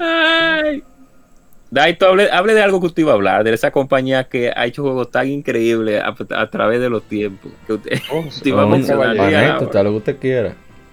Reco- ¿Cómo, ¿Cómo olvidar compañías de alta calidad como Titus sus grandes títulos que presentaron en ese Nintendo 64? No tenía Abusador. el estaba loco por tirarlo desde ahorita. Lambo, Lamborghini 64. Mierda. Eh, ellos fueron los que publicaron también eh, el, el Turismo, Superman. with your match. Sí, Superman Ey. también. Mira, Ese juego engañó a mucha gente. el, el Gothic, el Gothic de Nintendo 64. Yo creo Superman. que junto con E.T. Superman todavía considerado Eh, el día de hoy como el peor de la realmente. historia. Realmente, cuando yo veía que un cartucho te- tenía ese logo del, del, del Fox, de, de Te Titus, presignaba, yo decía- sí. ya, mira, ya yo decía, no, no, no, por ahí, se- por ahí, vete por ahí. No, no, no, no, ese, ese El era el, el, exactamente, el De los GN 32 de, de los, de los 64 en este caso. Bueno, sí, de los 32 64 bits. en Super Nintendo, por lo menos, esa compañía la pegaba en algunos juegos, pero... No hubo suerte ahí. ¿Ustedes llegaron a tener juegos de ellos? No. Bueno, a lo mejor sí, pero no recuerdo. Y eso que yo, ta- yo Bueno, quería comprar Superman pe- 64 porque cuando yo tenía yo tenía un sitio de trabajo que muchos de los compañeros era éramos videojugadores. Oh, pero qué bien. Entonces cuando empezó a resonar el tema de que Superman 64 era el peor juego de la historia, nosotros nos burlamos del estilo religión de que, oh Dios todopoderoso, Superman 64. No, y yo mu- quería como... Y mucha gente que lo compró, ese juego. Ah, pero es Superman. Ese juego era muy común. Y Yo pensaba que era una yo pensaba que era una demo, porque nada más era como pasando por eh, aros con tiempo. Yo pensaba como que había algo más con el cartucho. Yo pensaba que era como una demo, uno de esos cartuchos de que te lo ponen Una, uno una- sí, una IP Oh. ROM que se escapó. Exactamente. Y no volví a joder más con eso. Y dije, no, esto como que no tiene final. Y... Pero no tiene final porque había un nivel que si tú no completabas en X tiempo, no te daba como el tiempo. Había que hacer, era como una maniobra para poder llegar a, eso, a esos aros. Wow. No, no, no, no, una mala Yo doy gracias a. Dios que el primo rico Poppy 1.5 se sacrificó por el equipo y compró su, su dicho disparate. Ah, bueno, un peso por. Lamentablemente yo no tuve, no tuve primo así que, que tuvieran esa capacidad. Eh, pero por lo menos mi experiencia con el Nintendo 64 en mi caso fue juegos que no eran como tan populares como así como el de Rare, como el, que que mencionamos, el GeForce Gemini. Ese no era muy la, antes de, de, de tú mencionar de que Rare, eh, ah no, Banjo Kazooie, Donkey Kong 64, bla bla bla, Diddy Kong Racing, Hasta Conker suena más. Hasta Conker suena más. Y Jefferson Gemini, ah, yo quisiera volver a, ver un remaster o algo con los controles adaptados hoy en día, porque el control de, ese juego, no sé si ustedes recuerdan, era muy extraño. Sí. Yo creo Obviamente que se disparaba con, con la Z y todo eso, pero cambiar armas, el saltar, saltar creo que era el, el, bot- el botón C de arriba, el, el amarillo, el, el de arriba. Ay, Dios mío. Oye, eran, los controles eran muy raros. me parece que ese juego está disponible en el Red Replay de, de Xbox. Yo creo que. ¿Tú crees? Yo, Puede ser, puede ser. Puede ser, habría que, habría que, que investigar, porque creo que ese, ese título. no, porque habían ciertos títulos que Nintendo tenía gran parte de, de- de los derechos del IP y por eso no, no podían salir en el Ray Collection. Obviamente Donkey Kong no iba a salir nunca, no, porque ya Donkey eso Kong era no, obvio. pero, pero Jet for Gemini está. Lo voy a Eh, confirmar. Dame un par de minutos. Juegos así que yo amé mucho en 64, como Donkey Kong 64, para saber que hoy en día fue odiado por mucha gente porque tenía demasiados collectibles. A mí me encantaba Donkey Kong 64 y tanto con Jet for Gemini como con Donkey Kong 64 armábamos una, una partida multiplayer epiquísima de casi 12 horas en coro. Eso, Con eso decía. comida. que en multiplayer yo nunca abusé mucho con Donkey Kong 64. Si nosotros jugábamos mucho multiplayer era Mario Kart, eh, Super Smash Brothers, eh, los Mario Party obviamente. Aunque con Mario Party, dime tú en el 2, Matamigos. en, en- exacto, en el 2 yo hubo una... Un altercado. Un, no, un altercado, como vamos a decir que hubo una decadencia de, de amigos cuando jugamos mucho Mario Party Mira, yo recuerdo que, y que tocaba robar estrellas. Chilo y, y su primo, bueno, no, no sé si, bueno, no voy a mencionar César. Ellos alquilaban mucho Mario Party, eh, Mario Kart, ¿sabes? Eh, Esa era una época en la cual el alquiler era, era súper eh, común. Pues, Sí, eh, era sí. mucho más barato y esos juegos que eran solamente para jugar entre amigos, pues era más fácil mejor alquilarlos que comprarlos. Pero resulta que juegos como Smash Brothers, los mismos dos Pokémon Stadium, porque tenían minijuegos diferentes, aparte de las batallas que, no- que hacíamos. Bueno, he hecho esa anécdota varias veces. El mismo GoldenEye 007, eh, el Mario Kart ya lo mencioné, eh, Mario Party, Smash, ¿qué más? Faltan los juegos de lucha, WCW versus, versus NWO también. Mira que yo no lo jugaba, pero yo estaba ahí nada más para, ¿cómo se dice? Para enchinchar, como decimos en buen dominicano, provocar. Mira, te voy a dejar, oh, te dio, oh. Y te va a quedar así.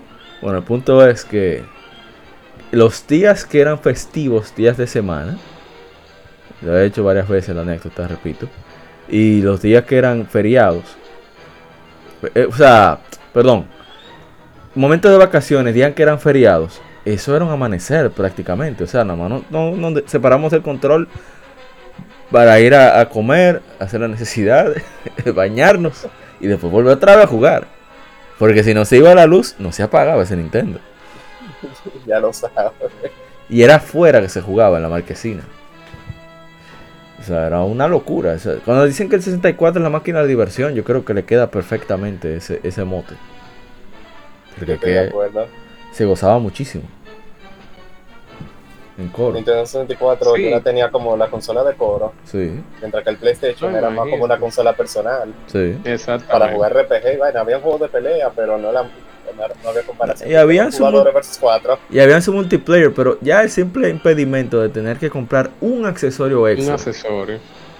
Ujú. ya, ya vetaba completamente que se considerara el Yo personalmente nunca eso. lo tuve. Yo nunca lo vi. Yo nunca lo he visto. Yo sí lo vi. Yo sí lo vi. Y el de PlayStation 2 también. Bárbaro. El multitap era que se llamaba. Yo le decía la L. Eh, yo también le decía la L porque yo nunca me, nunca me aprendí el nombre de eso. Sí.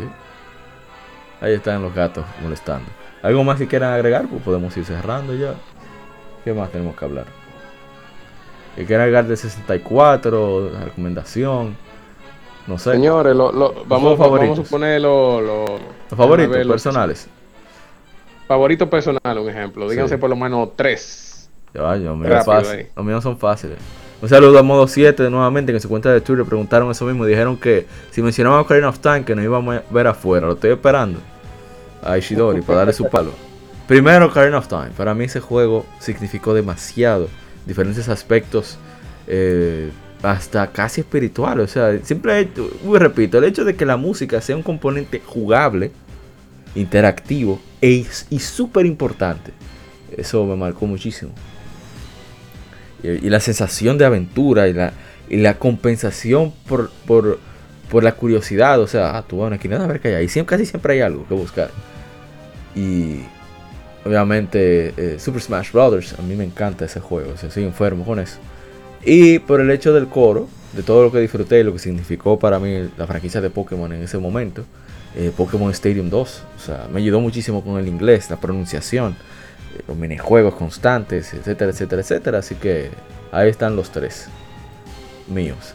Yo supongo que se puede repetir, ¿verdad? Pues son razones diferentes. Así que Sí, bueno. claro. No, claro, claro. ¿Quién más? Me tiré al medio para que no Bueno, en mi caso, en mi caso, mis tres juegos favoritos, a pesar de lo mucho que yo hablé, que la gente puede pensar, conchale, Ocarina de seguro es su juego favorito, pero no. Mis tres juegos favoritos de Nintendo 64 actualmente son eh, Banjo Tooie, para mí Banjo Tooie con su mundo interconectado, super gigante, variedad en- entre lo- los objetivos que tú tenías que alcanzar, para mí eso no tenía comparación. Para mí ese era el mejor platformer de la consola completa. ¿Cuál, cuál? Repite. Después, Me perdí. El Banjo Tooie. El Banjo. Banjo Tooie. Banjo Ey, yo lo tengo. Sí. Ey, por cierto, tú me, me olvidó mencionar eso. Para mí Nintendo 64 tiene los mejores comerciales de la historia del gaming. Dios mío, ese de Banjo Tooie específicamente. Tienes que llevar un paracaídas. Ah, no worry. Y después no se tira. Kazooie. Ah, mira, para cerrar lo de Jet for Gemini, no lo veo, ¿no? En el Xbox Store parece que no está, pero ya. Continuando. Eh, mi Chef Maker, uno de mis juegos favoritos también, uno de los pocos juegos laterales que hay para la plataforma. La banda sonora, bueno, cabe destacar que la banda sonora de Banjo Tooie también es excelente. La, ba- la banda sonora de, de, de mi Chef Maker para mí era Hello. épica. Me- La sí, me escuchan, Sí, de- sí, te escuchamos, sí. Ah, Sí. bien. la canción de la batalla contra los jefes me, me daba como un subidón que yo quería salir a la calle a pegar patas y galletas que en el medio. Bárbaro. Y finalmente, mi juego favorito ever de la consola, Perfect Dark. ¿Cómo? Oh, Para- Oh. Por, por eso es que yo estoy semi emocionado por la nueva versión que va a ser para la Xbox Series X. Ojalá que sea bueno y no la No, dañe. ojalá que. No, de no ojalá que sí. Zero. ojalá. Ojalá que sí. Ojalá. Porque Perfect Dark para Nintendo 64 para mí es una obra maestra. Desde la variedad de las misiones. O sea, imagínate GoldenEye, pero 10 veces mejorado, tanto gráficamente como en contenido, con Bueno. voice acting, con una historia coherente. O sea, el juego para mí en esa época era perfecto. Quizá ahora, después de, de- de Mm. varias generaciones adelante, el frame rate te podría dañar la experiencia.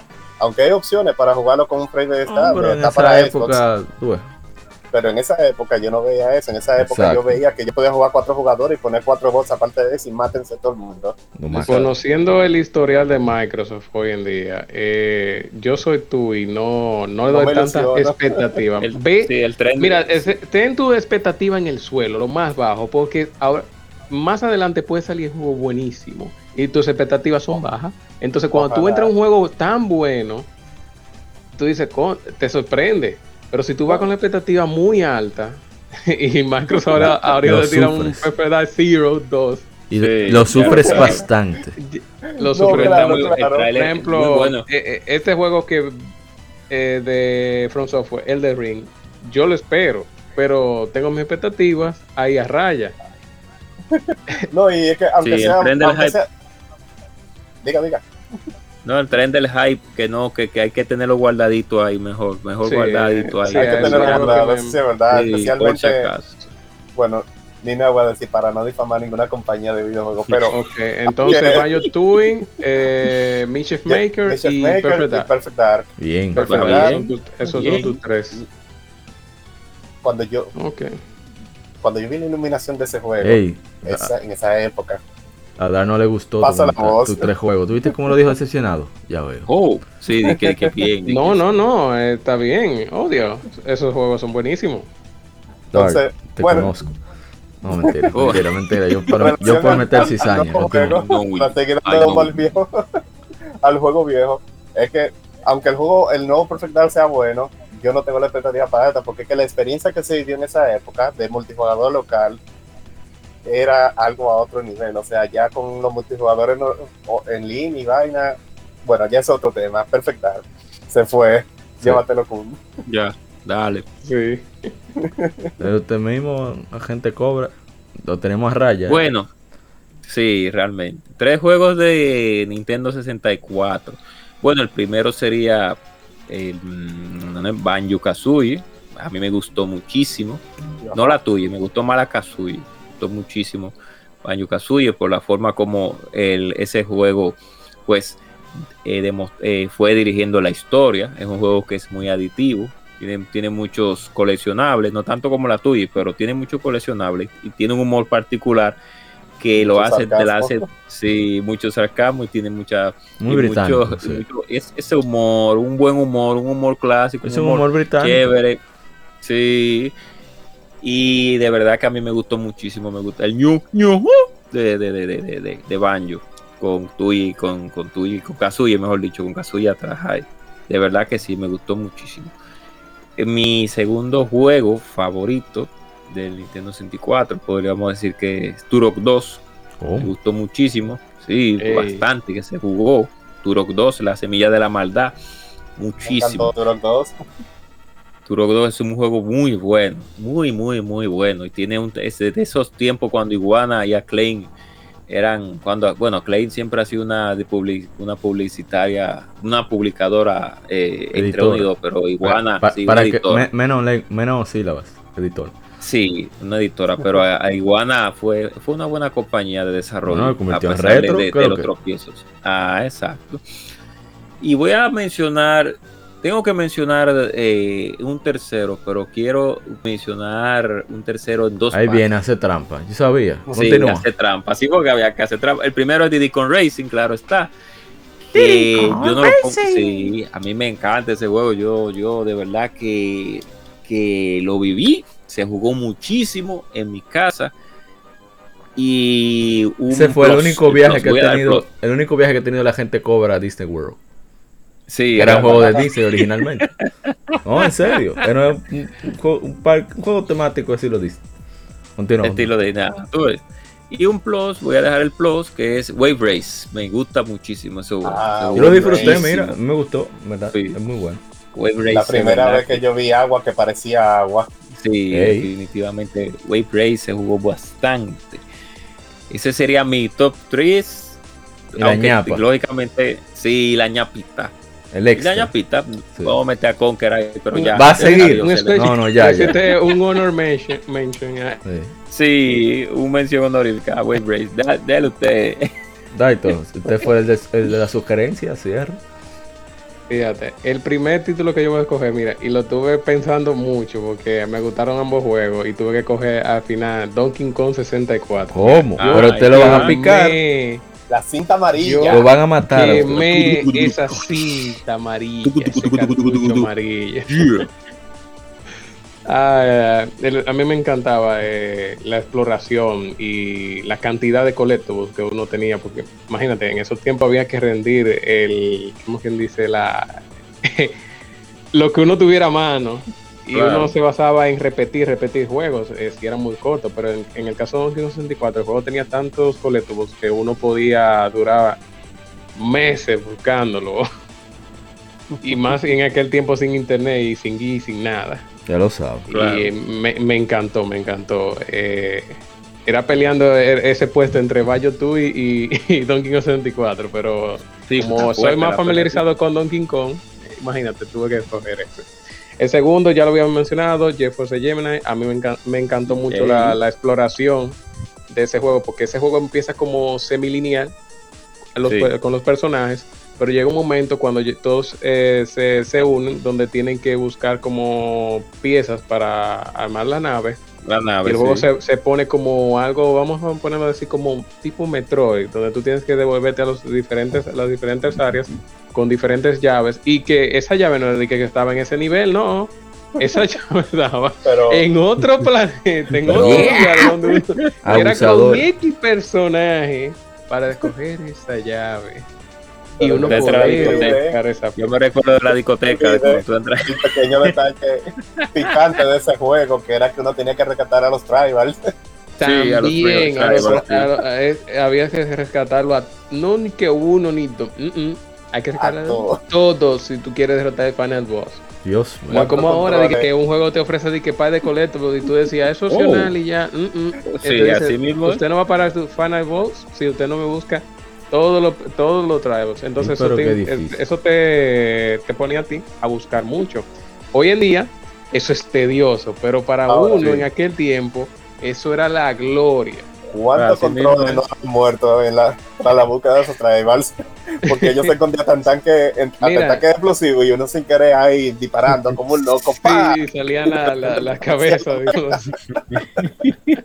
Ay, Dios. Sí, eh, el juego tenía, él te- él tenía una, una temática tipo infantil, como todo el juego de 64, pero cuando era de, de- de- de que el desmem- el desmembrar lo- lo- lo- los Los cuerpos enemigos. y Los de que la, la, y el gore, ajá. Sí, porque Era- ellos ponían dique, dique insectos para eso, para no poner, tú sabes. Sí, Ah, sí, va. pero ellos- azul, sangraban. Ellos Exacto. sangraban, ponían la sangre azul, verde. caía en toda esa tripa en el suelo, Y el ob- sonido. Y obviamente mi puesto número uno, genérico como siempre, Ocarina of Time, porque Ay, ese está. juego Dios mío. Nunca falta No, que nunca que debe faltar, porque es que, imagínate, fue el boom de fue ver un juego 3D. Yo terminé ese juego en 64, 64, 18 veces. Miércoles, miércoles. 18 Pero veces. fue guata que y se le dio. para la primera vez yo poder terminarlo, donde yo me atoraba era, por ejemplo, duraba hasta meses. Por ejemplo, cuando uno se vuelve grande, que hay que buscar el, el hook shock para Sí, poder sí. entrar al primer templo. Imagínate, no hay ni una pistica. Eh, templo duré duré tres meses. Ya, ya, Dentro tres meses del mismo templo, que ahí mismo donde te salen los lobos, que hay un Sí. cofre allá arriba con una llave. Por esa, por esa simpleza yo duré seis meses. Eso me recuerda que. Que hasta, pa- escuchen bien, terminé el templo de fuego sin el arco, Ay, Bien, Dios. Uf, Dios mío. porque no sabía dónde, qué había que hacer en ese templo. Mira, que riéndose. Yo jugué el, el de agua con Chilo la primera vez. Ya. Y yo da- doy vuelta y doy vuelta y doy vuelta. Y yo estoy más perdido que el hijo del Limber, como decimos aquí. Y, y, y Chilo me ve así, que yo... ¿Tú ves el, el, el sticker del Chihuahua con que tiene la mano en la nariz así, los dos dedos? Sí. Así sí. mismo estaba allí, coño, ¿qué yo voy a hacer? Y Chelo me dice, loco, ¿qué fue? No, man, que estoy perdido. Y sigo avanzando. Y veo que de vuelta, loco, pero tú no te vas por la derecha, para después por la izquierda. pa-". O sea, me dice todo lo que yo tengo que hacer. Y yo, loco, ¿cómo tú sabes eso? No, tú veo que tú estás dando vueltas. ¿Y por qué tú no me dijiste hace dos, una hora y media? Yo Ya, creo que tú estabas buscando algo. Y, y fíjate, y fíjate, el templo del agua es el templo que es básicamente un meme eh, en, Sí. en el gaming, que todo No, el mundo el- lo odia. Entonces, el yo estaba tan curado con, con lo que yo duré en el templo de, de, de- de Forest, que, no fue tan incómodo. que el templo de agua no, no fue incómodo para mí. Yo incluso No, te tenía- yo tengo estrategia. En el templo de agua en el 64 yo tenía, eh, tú no ves que uno tiene como el cristal verde que te devuelve a cierto Sí. punto de, de- de- de los dueños. Ajá. Yo siempre Sí. dejaba el cristal verde en el donde uno subía el, el nivel del agua al nivel 3, uno llenaba el templo. Entonces yo no tenía que hacer ese backtracking hacia atrás. Claro. Y eso me ahorraba mucho tiempo. Bueno, pues vamos entonces a, a cerrar con unas últimas palabras de sobre Nintendo 64 en general para despedir y por supuesto la despedida de cada uno. Vamos a comenzar eh, en orden inverso esta vez, señor Daito, dé usted el ejemplo. No compren juegos de Titus. Please. Oh. Ah, bueno, está bien, está bien, está bien, vamos a dejarlo ahí. Es- eh, agente Cobra, Su turno. Bien, el Nintendo 64, para bien o para mal, fue una época. Es la maldición de la tercera consola, como le digo yo. Cada tercera consola de una compañía sale con uno que otro problemita. y está demostrado. No, Eh. Infalible. sí, Infalible. Así mismo es. A pesar de todo, el 64 fue la máquina de la diversión, como hablábamos anteriormente, porque reunió, reunió a cuatro personas que si- simplemente lo que querían era jugar. A pesar de que las otras consolas sí hacíamos lo mismo, jugar, pero dos personas jugando no son igual que cuatro. Y es que esa, esa comunión, esa, esa, esa fraternidad que se unen cuando todas esas personas se, se, se enfrentaban una con otra en los diferentes multiplayer que tenía el 64, pues eso es algo increíble. Eso es una de las magias de los juegos multiplayer locales que lamentablemente el online no podrá superar dentro de mi punto de vista. Y El a futuro pesar es de ahora, que- viejo. Sí, a pesar de que no, no, claro, se disfruta el online actual y, y uno Continúa, yo continúa, online yo por molestarlo, amigos, pero no, yo sé, yo sé, yo sé, yo sé.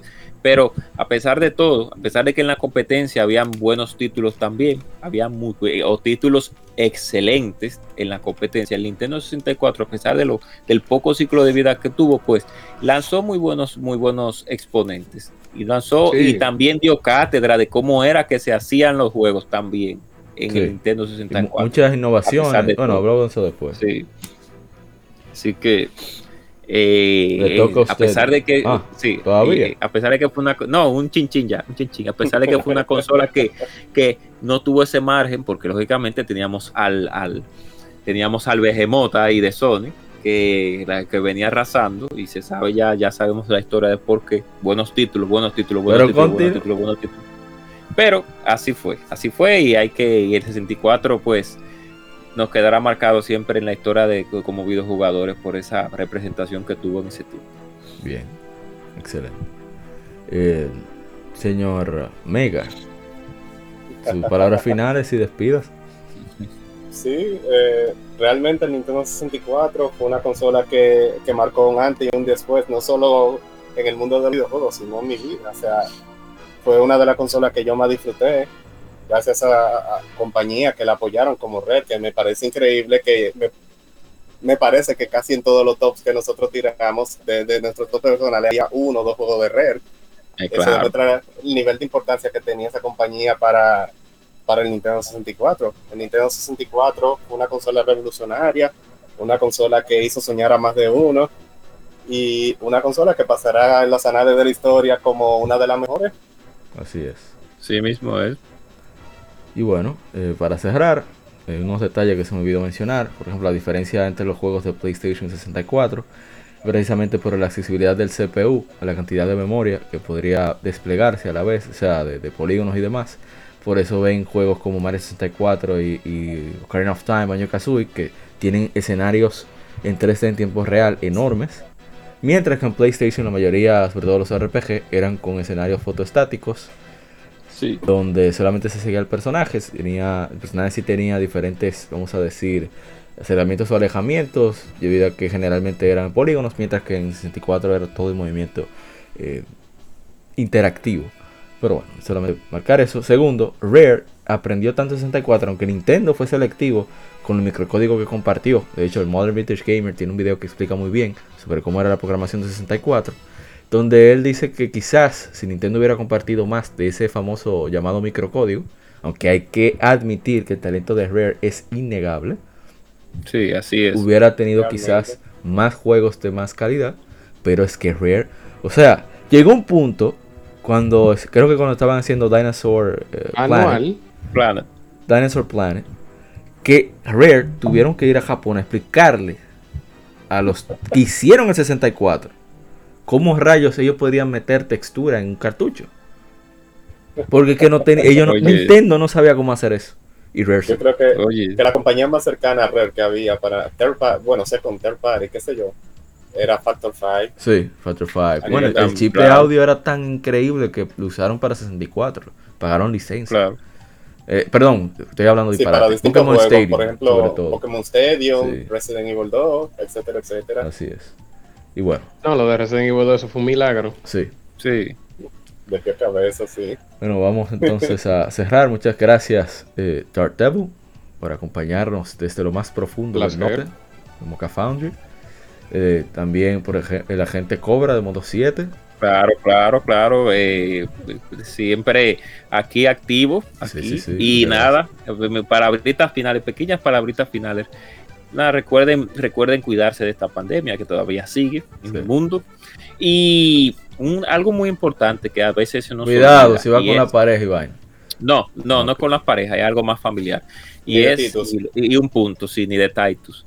Y es, es ser agradecido. Uno, uno, uno tiene que ser agradecido por todas las cosas que uno, uno posee, a pesar de todo, a pesar de que el ser humano siempre quiere más, más y más, pero tenemos que ser agradecidos. Si usted en algún momento de su vida eh, tuvo algún alguna encontronazo, vamos a decir, en buen dominicano, algún problema con algún miembro de familia o algún amigo, es un buen momento para usted pedir perdón, pedir excusa, para usted llamar a su madre si no la ha llamado, si no vive con su madre o con su padre o con sus hermanos. Eh, sea más, sea más eh, afable con las personas y más respetuosa y para porque estamos pasando por momentos muy tediosos y la gente anda con mucho estrés en la calle, entonces hay que manejarnos de la mejor manera. O sea que haga el bien y no mira a quién, como dice bienvenido, y dele un abrazo a alguien que realmente lo necesite. Siempre la familia va a estar ahí con usted. O sea que apóyela y seguimos hacia adelante. hágalo sobre todo con la familia que usted eligió como sus amigos. Pero, en fin, Exact- eh, exactamente también. Señor Mega, su turno. Termino mi carta, pongo mi carta boca abajo modo defensa y termino mi turno. Oh, No, para mí realmente es un placer hablar de, de plataformas de videojuegos que me gustan, o sea, esa es mi pasión. Y lo cual no es muy difícil porque yo soy fanboy de casi todas las consolas existentes. Siempre Yeah. tengo juegos que me gustan. Criminal. Qué Eso es un bárbaro. Always Hace- win se hace llama mucho- eso. Hace mucho tiempo yo hice una frase, di una frase, promulgué una palabra que es sean fan de los videojuegos, no de la consola. Es así. Exacto, es una realidad. Es, es la realidad pura del videojugador. Es una realidad. El videojugador que tiene el bolsillo para eso. Que tiene el bolsillo. que tiene el exactamente, bolsillo, porque- verdad. el problema, bolsillo, porque el nadie, problema nadie del tiene dinero para era que esta era la única consola que tenía, esta era la única consola que yo tenía que defender. Eso era Había que mi- defender eso- la capa y espada. Cuando yo era niño me preguntaban, ¿cuál es el carro? Oye, a veces estaba en una, una exposición con Porsche, Ferrari, vaina. ¿Cuál es el- Yo tenía como 10 años, menos, como 7 años. ¿Cuál es el mejor carro? El mío. Oh, pero es el mío, el cepillo. Oh, Un Volkswagen Beetle de los 70. Ese era el mejor porque era el que me iba a llevar a mi casa. Tú eres loco. claro, el cepillito, el cepillito clásico. Oh, No, Ay, pero sí, en verdad, sí, el que pueda, eh, que de verdad disfrute mucho los videojuegos, que trate de tener todo el aparato para que no se pierda ningún juego. El que no pueda, que trate Sí. de, de tener el aparato donde tenga la mayor cantidad de juegos posible. Eso hace- que le interese, le guste, que le interese. O sea, que estén los juegos que le interesen, realmente. Que le Porque de interese. nada sirve que tú tengas un aparato con mil juegos si de esos mil tú vas a jugar dos. Exacto. Exacto. Como estoy yo ahora Entonces- con el PlayStation 4. No, mentira. Exactamente. Eh, Oh, no, Pero pero. yo estaba, Ajá, sí, sí. yo estaba así, gran parte de la generación del PlayStation 3, cuando salieron fiebre de los shooters que copiaban a Call of Duty, ¿vale? y yo decía, che, Sí. cuidado, que no están saliendo ni RPG, ni plataforma, ya lo sabes, ni ninguno de los juegos que me gustan. Ya lo ya lo sabes. sí. Pues sí, el 64, una gran, un gran sistema. una- vio nacer franquicias, vio eh, nacer, bueno, definir muchos géneros, muchas mecánicas. El C-Targeting que sirvió para, para medir muchos juegos de tercera persona. eh, marcó la, base para juegos de disparos en primera persona también. Plataformas terceras. En fin, es una máquina de la diversión definitiva. Así que muchísimas gracias por acompañarnos en todo este tiempo, en este especial sobre Nintendo 64. De nuevo, mil gracias a, a la gente Cobra de Modo 7 Podcast, a Dark Devil de Mocha Foundry, y por supuesto mi hermano El Mega, que ahora se embromó porque va a estar aquí de manera recurrente si lo agarro. sí. sí. Venga, venga. De nuevo, No, mil gracias. De acuerdo, yo estoy de acuerdo. Sí, Yo estoy mil- de acuerdo. Mil gracias también por la escucha. Nos veremos en el próximo episodio de, Somos Legión, Somos Gamers, Legión Gamer Podcast. El gaming nos une. Soy Apa y hasta la próxima. Bye bye. Recuerden cuidarse mucho y que siga el vicio. Somos Legión, somos gamers. Legión Gamer Podcast, el gaming nos une. Un podcast diferente para gamers únicos noticias interesantes, historia del gaming y mucho más para mantenerte al tanto del actual como del pasado. Porque todos jugamos, el gaming nos une. Estamos disponibles en iBooks, TuneIn, Spotify, iTunes y demás plataformas de audio. Perfecto para escucharnos mientras subes niveles, buscas un objeto específico o practicas para dominar esa jugada devastadora. Recuerda seguirnos en Facebook, Twitter e Instagram como Legion Gamer RD para que compartas con nosotros y seas parte de la legión de gamers únicos. Gracias por escucharnos y te esperamos para el próximo episodio.